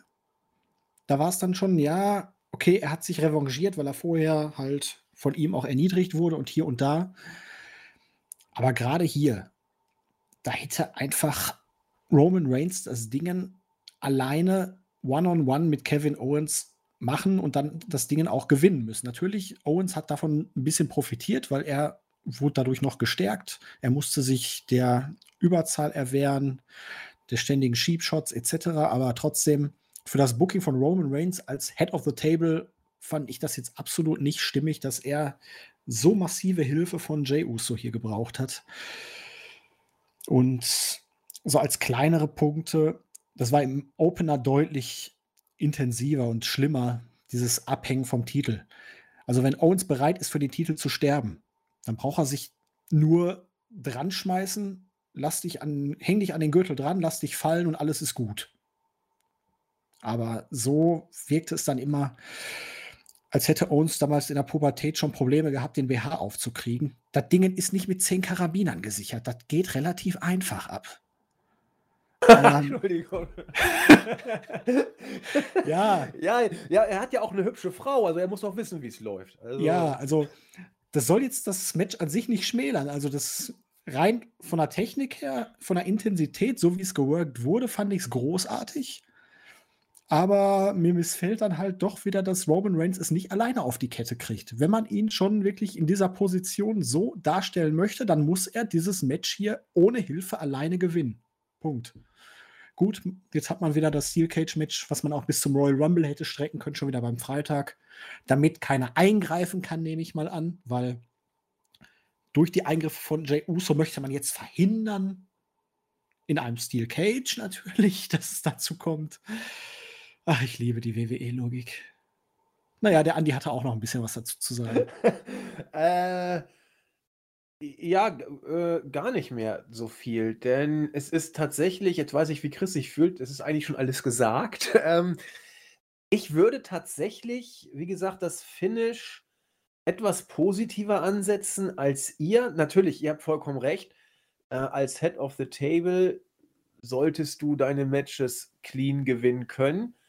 Und es ist ein anderer Heel als Ric Flair ein Heel war. Bei Ric Flair gehörte das zum Gimmick dazu. So, das muss man sagen. Er hat, und er hat auch Matches trotzdem mal clean gewonnen. Das ist auch richtig. Also er war nicht immer der feige, hinterhältige Heel. Und trotzdem bin ich irgendwie auf dem Trichter, dass es noch im Rahmen ist. Also ich finde, er hat es noch nicht überdreht. Wenngleich, wenn ich jetzt Julians Ausführungen lausche, ich nicht mal Argumente dagegen bringen könnte. Es ist rein ein Gefühl und Gefühle sind ja eh immer subjektiv. Deswegen kann ich äh, auch jeden verstehen, der es anders sieht und will, will, auch gar nicht dagegen anargumentieren. Mein Gefühl sagt, es ist noch im Rahmen. Es ist gerade noch im Rahmen. Auch die Eingriffe von, von Jay Uso, die eigentlich viel zu viel waren, waren für mich noch im Rahmen des Erträglichen. Insbesondere dann, was ich natürlich nicht glaube, wenn du in Richtung Kevin Owens vielleicht zum Rumble oder zum Mania so einen großen Revenge-Kampf ansetzen willst, der natürlich nicht kommen wird. Da, da bin ich mir ja auch relativ sicher. Aber wenn du sowas aufbauen möchtest, hättest du jetzt natürlich alles äh, entsprechend auf den Weg gebracht. Allerdings nicht jetzt bei SmackDown das Rematch, wo eh klar ist, dass Reigns den Titel nicht bei der Weekly verlieren wird. Also es wäre auch der falsche Rahmen dafür. Insofern, mein Gefühl sagt, ja, es ist okay, aber die Argumente sind absolut auf eurer Seite, da habe ich auch nichts entgegenzusetzen und deswegen würde ich es tatsächlich damit so stehen lassen wollen. Einig sind wir uns, dass wir ein bärenstarkes Match gesehen haben. Was Reigns Inszenierung angeht, sind wir, glaube ich, auch alle der Auffassung, das ist im Großen und Ganzen okay. Äh, die Details, Eingriffe, Hilfe Dritter sind etwas kontraproduktiv, aber trotzdem wohl der beste Reigns, den wir bisher wohl hatten. Eine Sache wollte ich noch äh, zu sagen zu Chris, jetzt fällt es mir gerade ein. Ähm, er sagte, dass Reigns bei The Shield schon immer der Schwächste war, was die Facial Expressions anging und jetzt hier äh, sich in diesem Vergleich verbessert hat. Für mich ist Reigns genau der gleiche wie, wie zu Shields Zeiten. Also er, er guckt intensiv, grimmig, sagt wenig und äh, lässt Taten sprechen. Und das finde ich ist ja das, was ihn so stark gemacht hat bei The Shield. Deswegen sehe ich es tatsächlich nicht ganz so krass wie Chris, der meinte, äh, er, hat, er war bei The Shield nicht so stark und ist jetzt stärker geworden. Ich finde, er ist ja, etwas stärker ist er geworden, aber er ist eigentlich auf der gleichen Ebene. Also er hat die gleiche Grundausrichtung, will ich es mal sagen. Ich weiß nicht, Chris, ob du mich verstehst, was ich Ja, Absolut mein. schon, klar. Voll. Aber ich finde, dass ähm, das Image passt einfach viel besser. So dieses, ähm, diese gewisse Kälte, die er ausstrahlt, wenn man das so sagen darf. Weißt du, Hat das, doch bei das Shield alles auch gehabt. scheißegal. Ja, aber nicht so, nicht so. Da hast du diese Brüderschaft und was weiß ich und dann, ähm, ich finde, das ist schon ein bisschen was anderes. Ja, okay. Ja, ich muss auch sagen, also er hat schon wirklich ein bisschen was daran getan. So diese kleinen Nuancen auch, diese Selbstgespräche hier, wie ich glaube, Chris war es, angesprochen hat, wo er so die Leiter so ja, ganz lurig so hoch ging, so, oh, jetzt mache ich das, jetzt hole ich mir den Titel, jetzt habe ich einen E besiegt und dann greift er ihm noch mal ans Bein und, oh, nee, wirklich jetzt? Hast es noch nicht gelernt? Also da macht man schon wirklich viel mit richtig. Aber wie gesagt, ich bin der Meinung, mit dem Gimmick muss er seine Matches klar und deutlich alleine gewinnen am Ende. Von mir aus hier und da mal mit einem Low Blow oder irgendwie sowas, solche unfairen Aktionen, aber halt alleine, um zu demonstrieren, er ist der Stärkste, er kann es alleine. Dass er dann seine Schergen in den Weeklies auf die Leute draufhetzt, sie verprügeln lässt und so, das ist alles okay. Aber halt die Matches muss er in der Rolle alleine gewinnen. Ja, gehe ich, geh ich mit, streite ich auch gar nicht.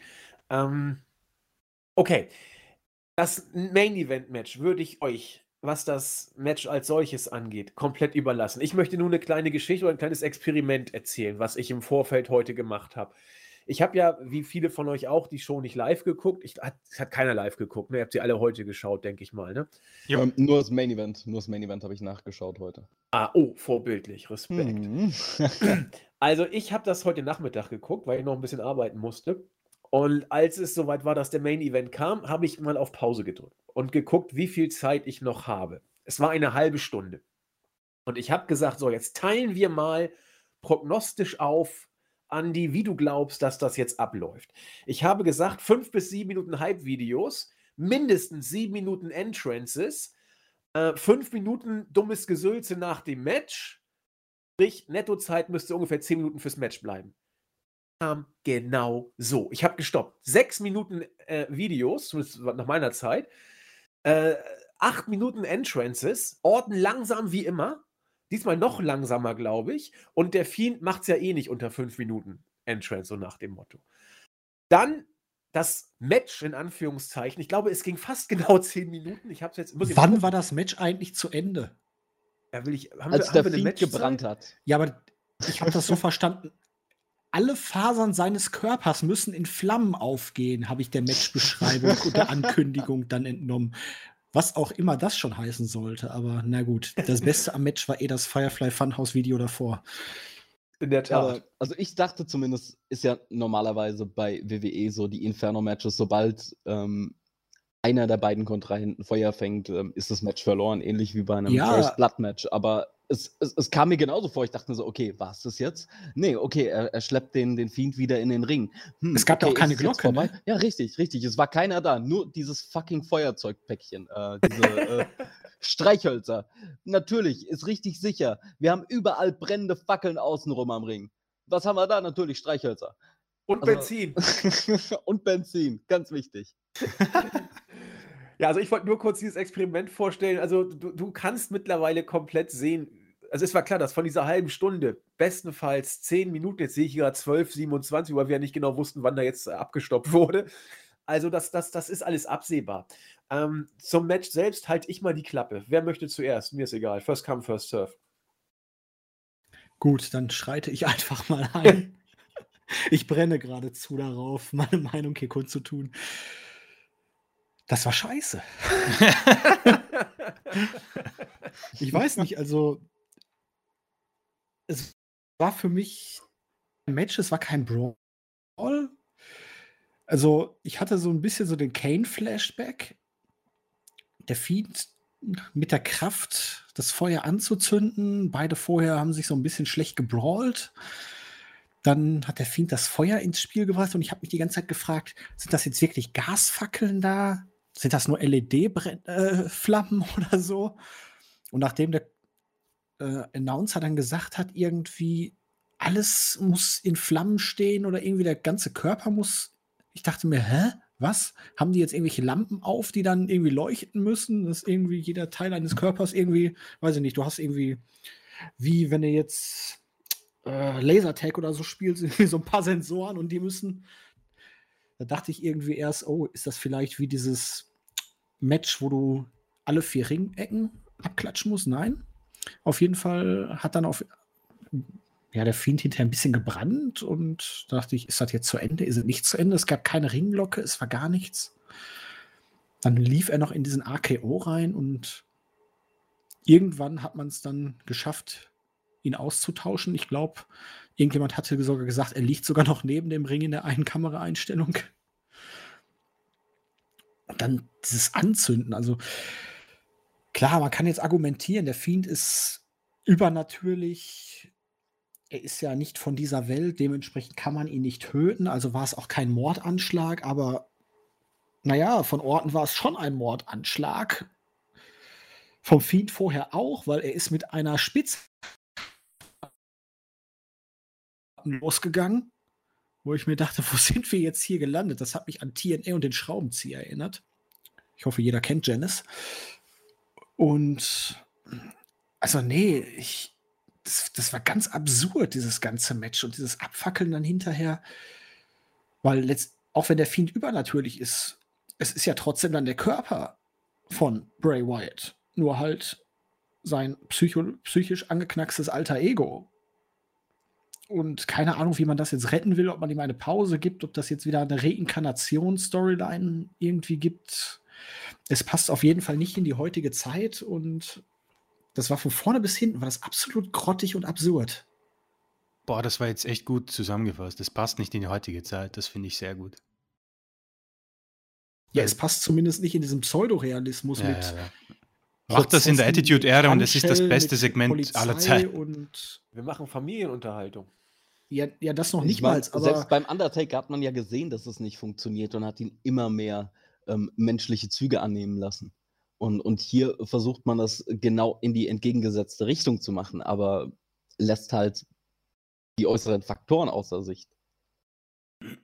ja, du kannst den Fiend von mir aus als, also das kannst du ja mit der ganzen Wyatt-Persona machen eigentlich, als psychisch labiles, angeknackstes äh, Psychowrack, Ja, richtig. der halt mit seine Schizophren zum gespaltenen. Persönlichkeiten Ja, genau. dementsprechend kann er halt auch von mir aus mit Maske und so einem ganzen Gedöns dann kommen, mit seinem Voodoo-Kram, aber sobald es dann irgendwie ins Mystische zu sehr abdriftet, dass er jetzt dafür sorgt, dass die Fackeln angehen oder dass das Ding anfängt zu brennen, dass er dann auf einmal, naja, sich austauscht. Hier alleine diese Sache bei Raw, wo Bray Wyatt praktisch da in Ortens Move dann da war, Licht geht aus und auf einmal ist es der Fiend. Also niemand kann sich in der kurzen Zeit mal eben umziehen. Ja, das kann, also ja, manche Leute können das schon, aber ich glaube nicht, dass es der Fiend kann. Zumindest nicht bei dem aufwendigen Kostüm. Genau. Stimmt. das sind halt so Sachen, es passt halt nicht zum Gesamtprodukt und da, naja, unabhängig von diesem absolut grottigen Match. Ich finde, das passt alles sowas von zum Gesamtprodukt, was wir da bei diesem Match gesehen haben. Aber ich, ich halte mich erst nochmal zurück. Chris, Ähm, ich muss sagen, Julian hat das top, top zusammengefasst. Äh, macht das in der Attitude-Ära und alle feiern das heute. Alle sagen sich, boah, Leute, erinnert ihr euch, das war, das war ja was Geiles. Ähm, ich, ich, ich kann das einfach nicht mehr sehen äh, in meinem äh, im Jahr 2020, 2021 und ich, ich es boah, ist schwer. Boah, ist das schwer. Ich, ich möchte es nicht einfach nur als Scheiße abstempeln, aber äh, es, es tut mir schwer, mehr dazu zu sagen. Ähm, ich habe gelesen, dass USA Network will ein bisschen äh, ein edgier Product und WWE sagt sich so, ja, hold my beer. Ähm, und Orton zündet einfach mal dann äh, Person an. Jetzt, wenn das ein Fünfjähriger sieht, denkt er sich, oh shit.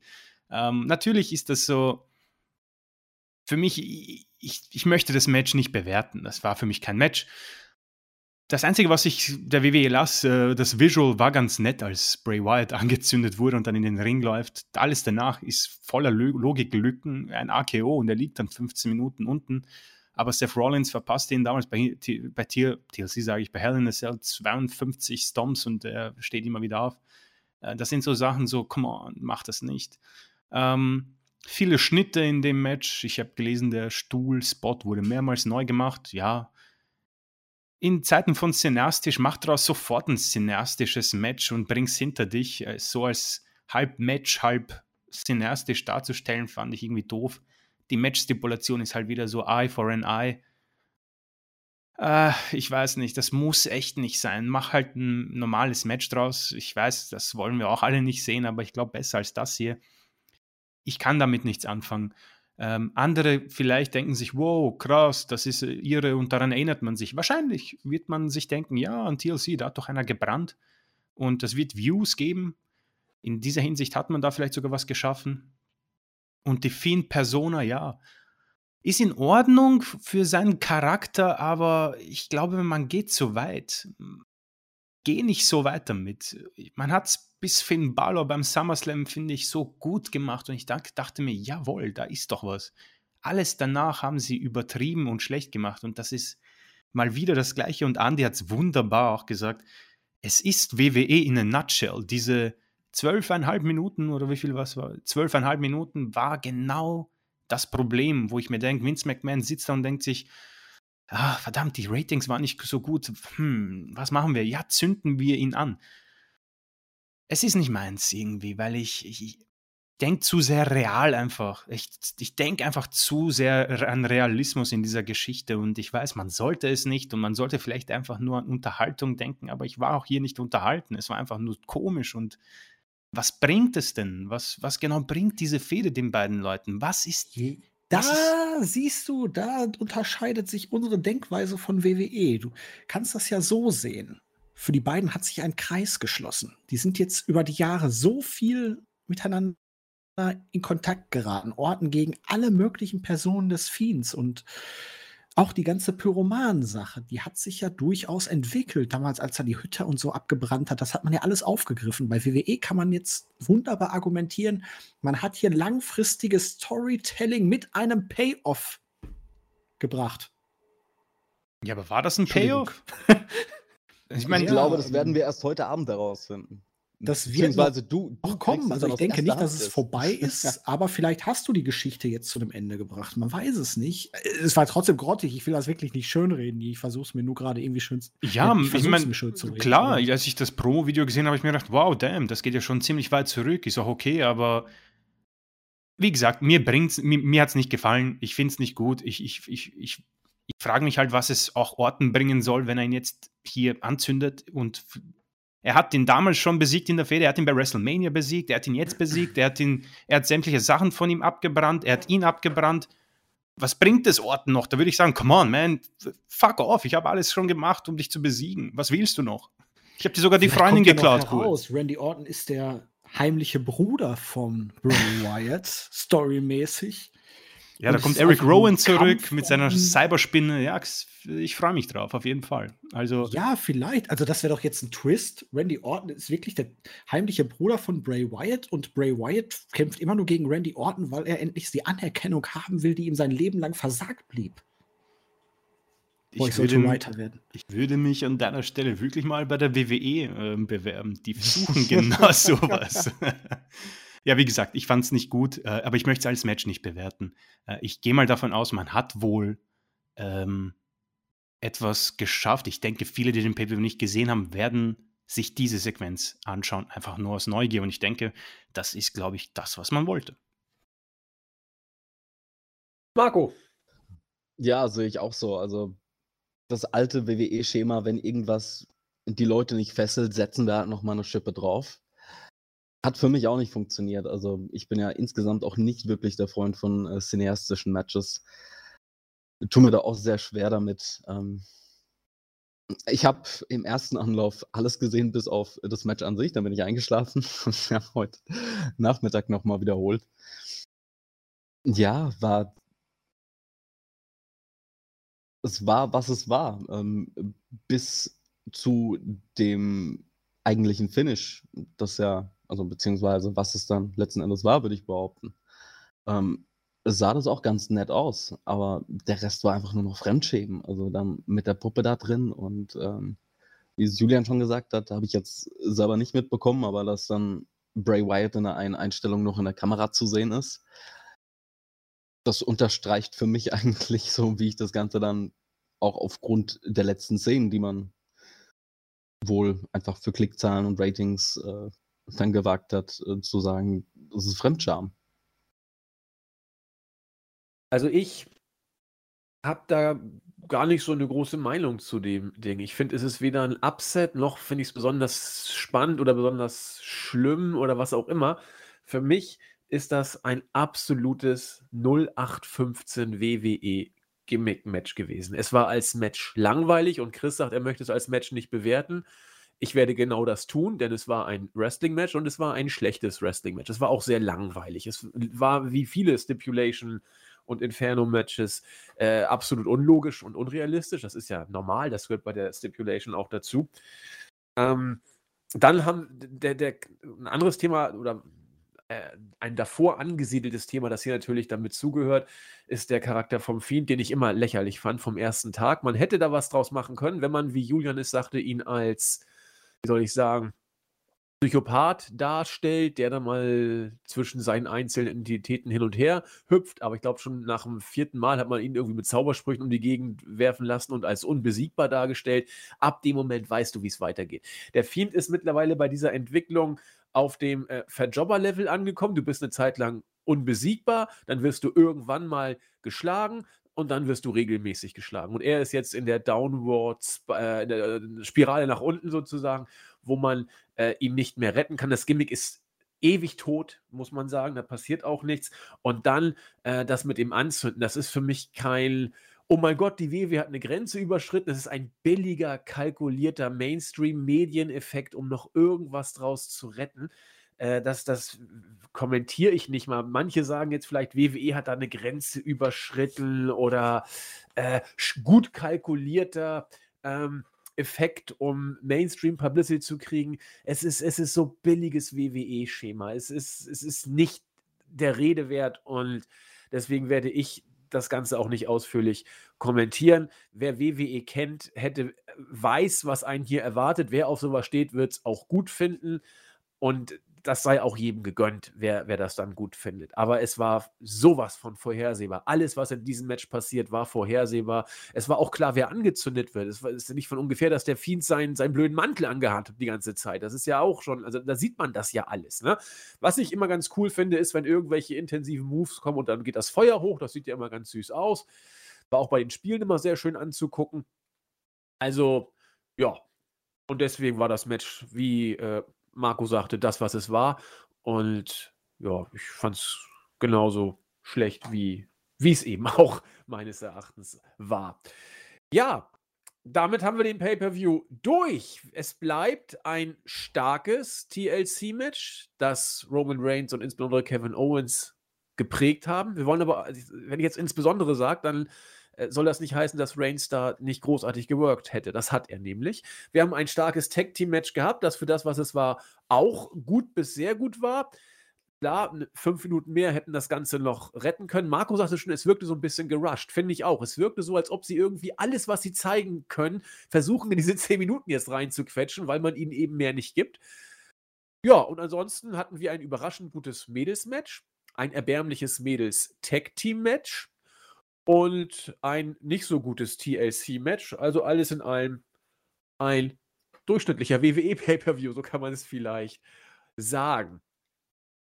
Ich würde ganz gerne kurz Bezug nehmen auf das, was ich eingangs bereits gesagt habe, nämlich die Reaktion auf euer Feedback. Ich bin mal gespannt. Chris wird YouTube ein bisschen kürzer halten, weil wir diverse äh, Kommentare über YouTube bekommen haben.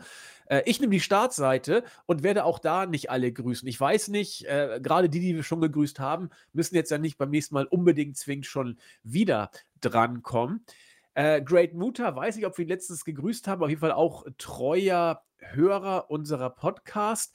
Tenor übrigens, sämtlicher Kommentare, wie ich eingangs schon sagte, äh, es guckt keiner mehr live. Oder es guckt keiner mehr überhaupt, die Weeklies von unseren Hörern.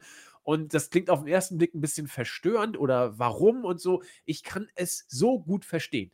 Also ich selber, klingt jetzt blöd, ich würde es genauso machen wie ihr. Ich würde mir die Sachen rauspicken, die, die gut sind, die liegen und äh, Matches gucken, auf die ich Bock habe. Und den Marktführer, wenn ich da keinen Bock mehr drauf habe, einfach so ein bisschen aus dem Off verfolgen. Bloß keine Lebenszeit dafür verschwenden, wenn man es nicht muss. Und dann ist gut. Gegrüßt sei auch Jensen aus Norwegen, der seit zwei, 1992 WWE guckt, aber in die gleiche Kerbe haut wie viele. Produkt nicht gut, starker Kader, aber man hat verpasst, Stars zu kreieren. Das hören wir immer und immer wieder, sagen es ja auch selbst ganz oft. Äh, Diem, glaube ich, habe ich auch noch nicht gegrüßt. Den Rest hatten wir, glaube ich, letztes Mal schon. Deswegen herzliche Grüße, aber noch äh, erstmal wieder keine namentliche Erwägung. Aber ihr wisst ja, Schreiben hilft. Diem sagt, bringt es auf den Punkt, höre und schaue nur noch Berichte. Punkt, Punkt, Punkt. Leider. Ja, das bringt es vielleicht tatsächlich auf den Punkt. Chris, du hast ja äh, YouTube. Äh, auch ja. da viele Grüße und Tenor der Messages bitte.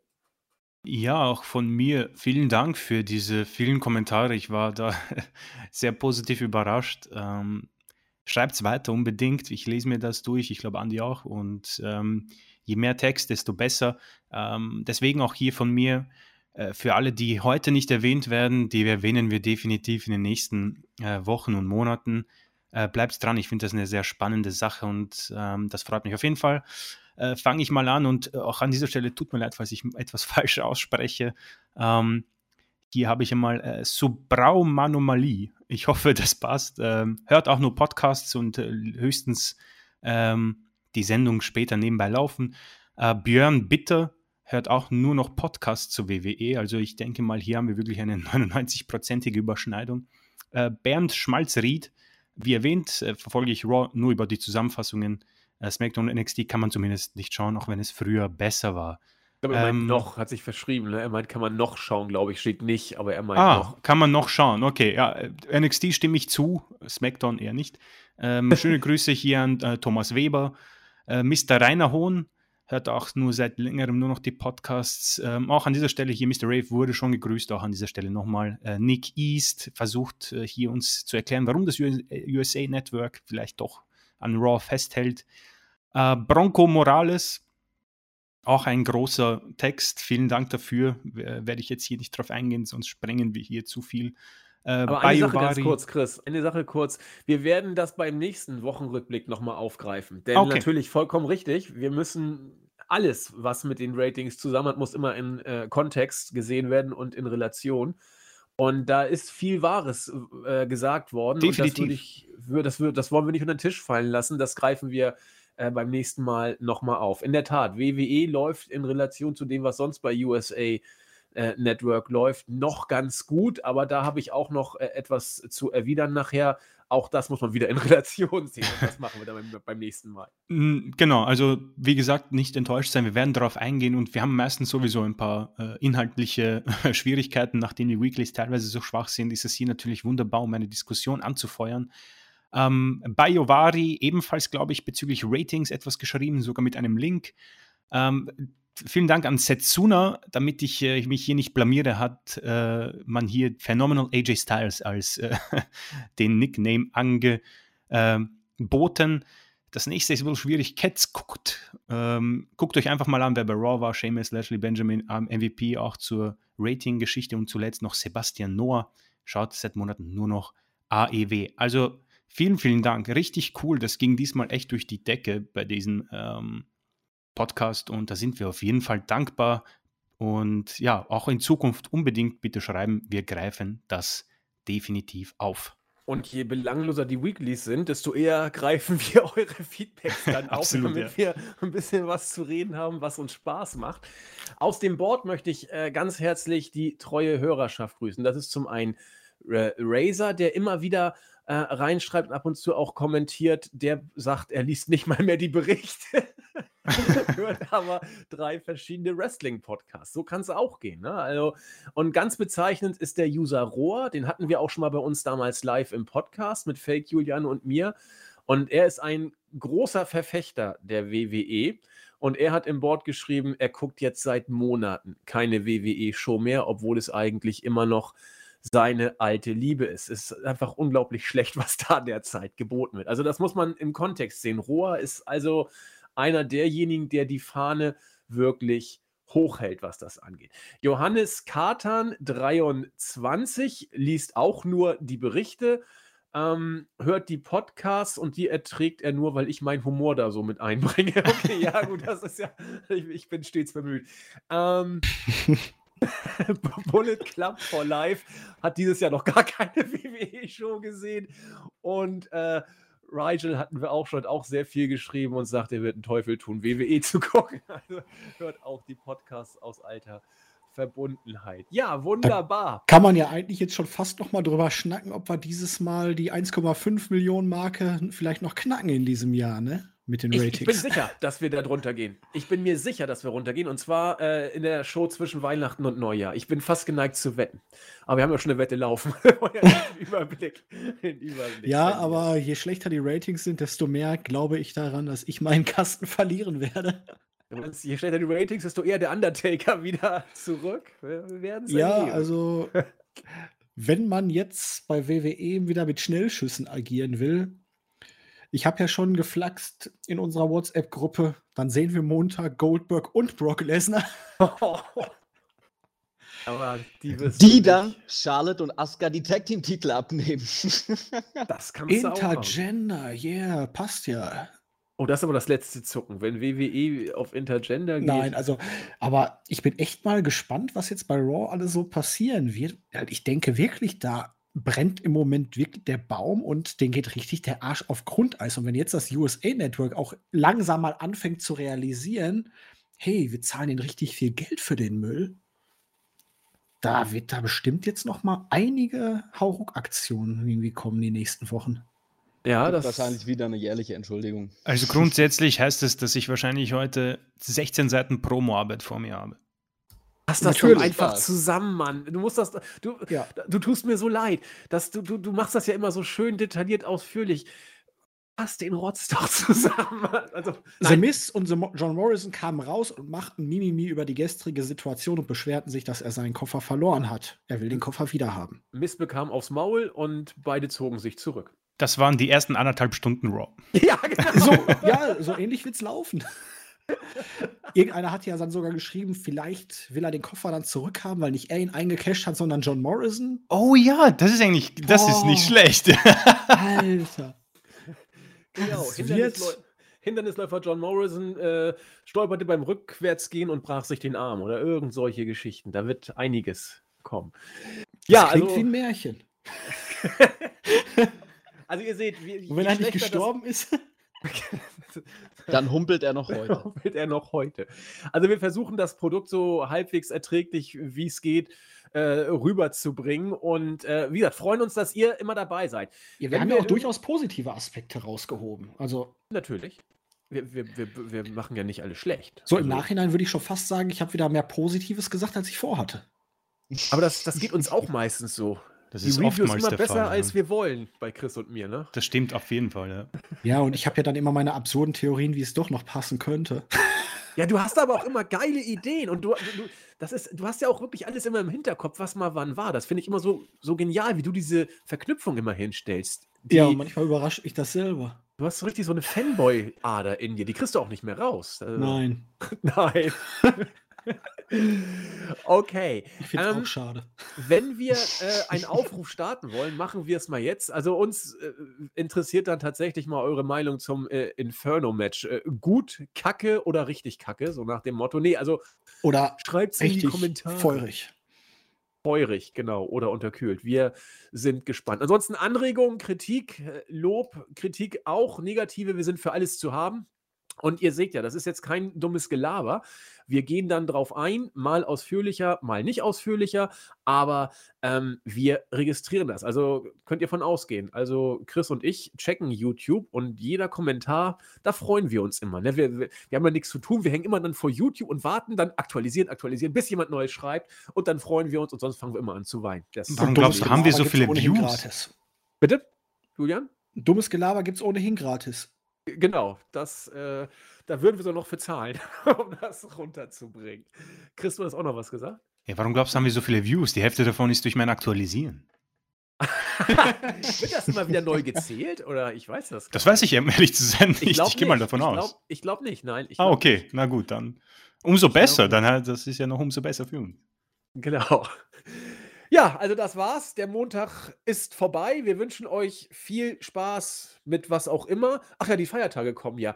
Und da wollen wir ja auch noch den Wochen, äh, Wochenrückblick, den äh, Weihnachtspodcast aufnehmen. Stand jetzt ist das der 23. Da wollen wir zu Potte kommen mit vielen Leuten aus dem Team. Stand Jens, Stand Jens ist auch der jetzt dabei. Also Stand jetzt ist auch der Jens dabei, wollte ich eigentlich sagen, der am 23. kann. Und ja, äh, wenn ihr viel über Wrestling hören wollt, seid ihr da falsch. Wir werden da, glaube ich, nur dumm rumlabern und Geschenke auspacken und Alkohol trinken. Also, das wird off-topic pur, oder Julian? Das, oder habe ich jetzt zu viel oder zu wenig angekündigt? Also, ich habe meine Rumvorräte aufgestockt. Ich habe den Winterbock von Bitburger hier. Ich habe mein Wichtelgeschenk ist angekommen. Also, von mir aus kann man starten. also, ja, kannst ja, so dir heute vorglühen bis am ähm, 23. Oh. Meinst du, das schaffe ich? Setzt du nochmal einen schönen Rumtopf an? naja, ich könnte, WWE, ich könnte heute Nacht Raw gucken und anfangen zu trinken. Oh, dann hörst du nicht mehr auf. Nein, dann bin ich tot danach. Ach Gott. Ja, äh, abschließende Worte, ich habe nichts mehr. Ja, ja, wir könnten ja durchaus mit WWE mal nochmal den Versuch starten, ein Trinkspiel zu initiieren. Ich hatte die Woche, also letzte Woche einen Vortrag, wo der Dozent gefühlt in jedem Satz zehnmal ähm gesagt hat. Das, da hatte ich an How I Met Your Mother so ein Flashback mit aber ähm. aber was willst du nehmen? Oh my God? Oder? Ja, ich überlege mir noch was. It's Boss Time. Boss Time! Ich könnte ja jedes Mal, wenn Corey Graves stöhnt. oh my God! It's Carmella! Ja, ich überlege mir was. Genau, wir finden da schon was. Ähm, ich möchte auf jeden Fall noch sagen, frohe Weihnachten, weil ich bin am Weihnachtspodcast, äh, habe ich leider keine Zeit, deswegen äh, an unsere lieben Zuhörerinnen und Zuhörer, frohe Weihnachten, schöne Bescherung. Ähm, ich weiß nicht, ob wir uns vor Neujahr hören, da bin ich mir nicht sicher, deswegen auch einen guten Rutsch. Vielen Dank fürs Zuhören, fürs Kommentieren, sind wir sehr dankbar und ja, falls wir uns erst im nächsten Jahr hören, bis zum nächsten Jahr. Ja, also Wochenrück äh, Jahresrückblick machen wir ja vielleicht auch. Also wir haben es auf jeden Fall auf dem Zettel, Julian und ich. Und deswegen tun wir unser. Also es wird eh, es wird viel kommen. Also das sage ich jetzt hier auch an dieser Stelle. Stets es kann sein. Immer. Bitte? Stets bemüht immer.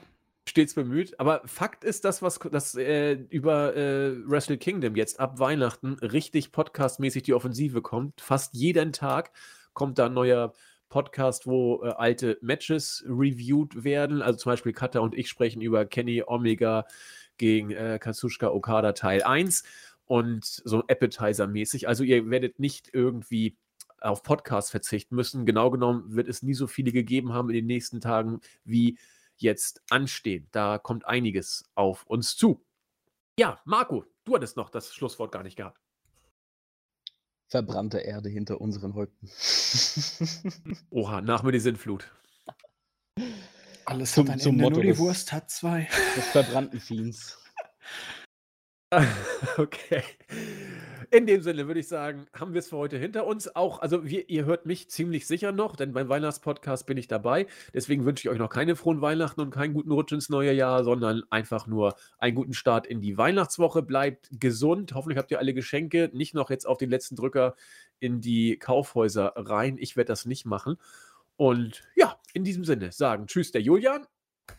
Der Chris. Der Marco. Und der Andi. Sauber, ciao. Tschö. Tschüss. Tschüss.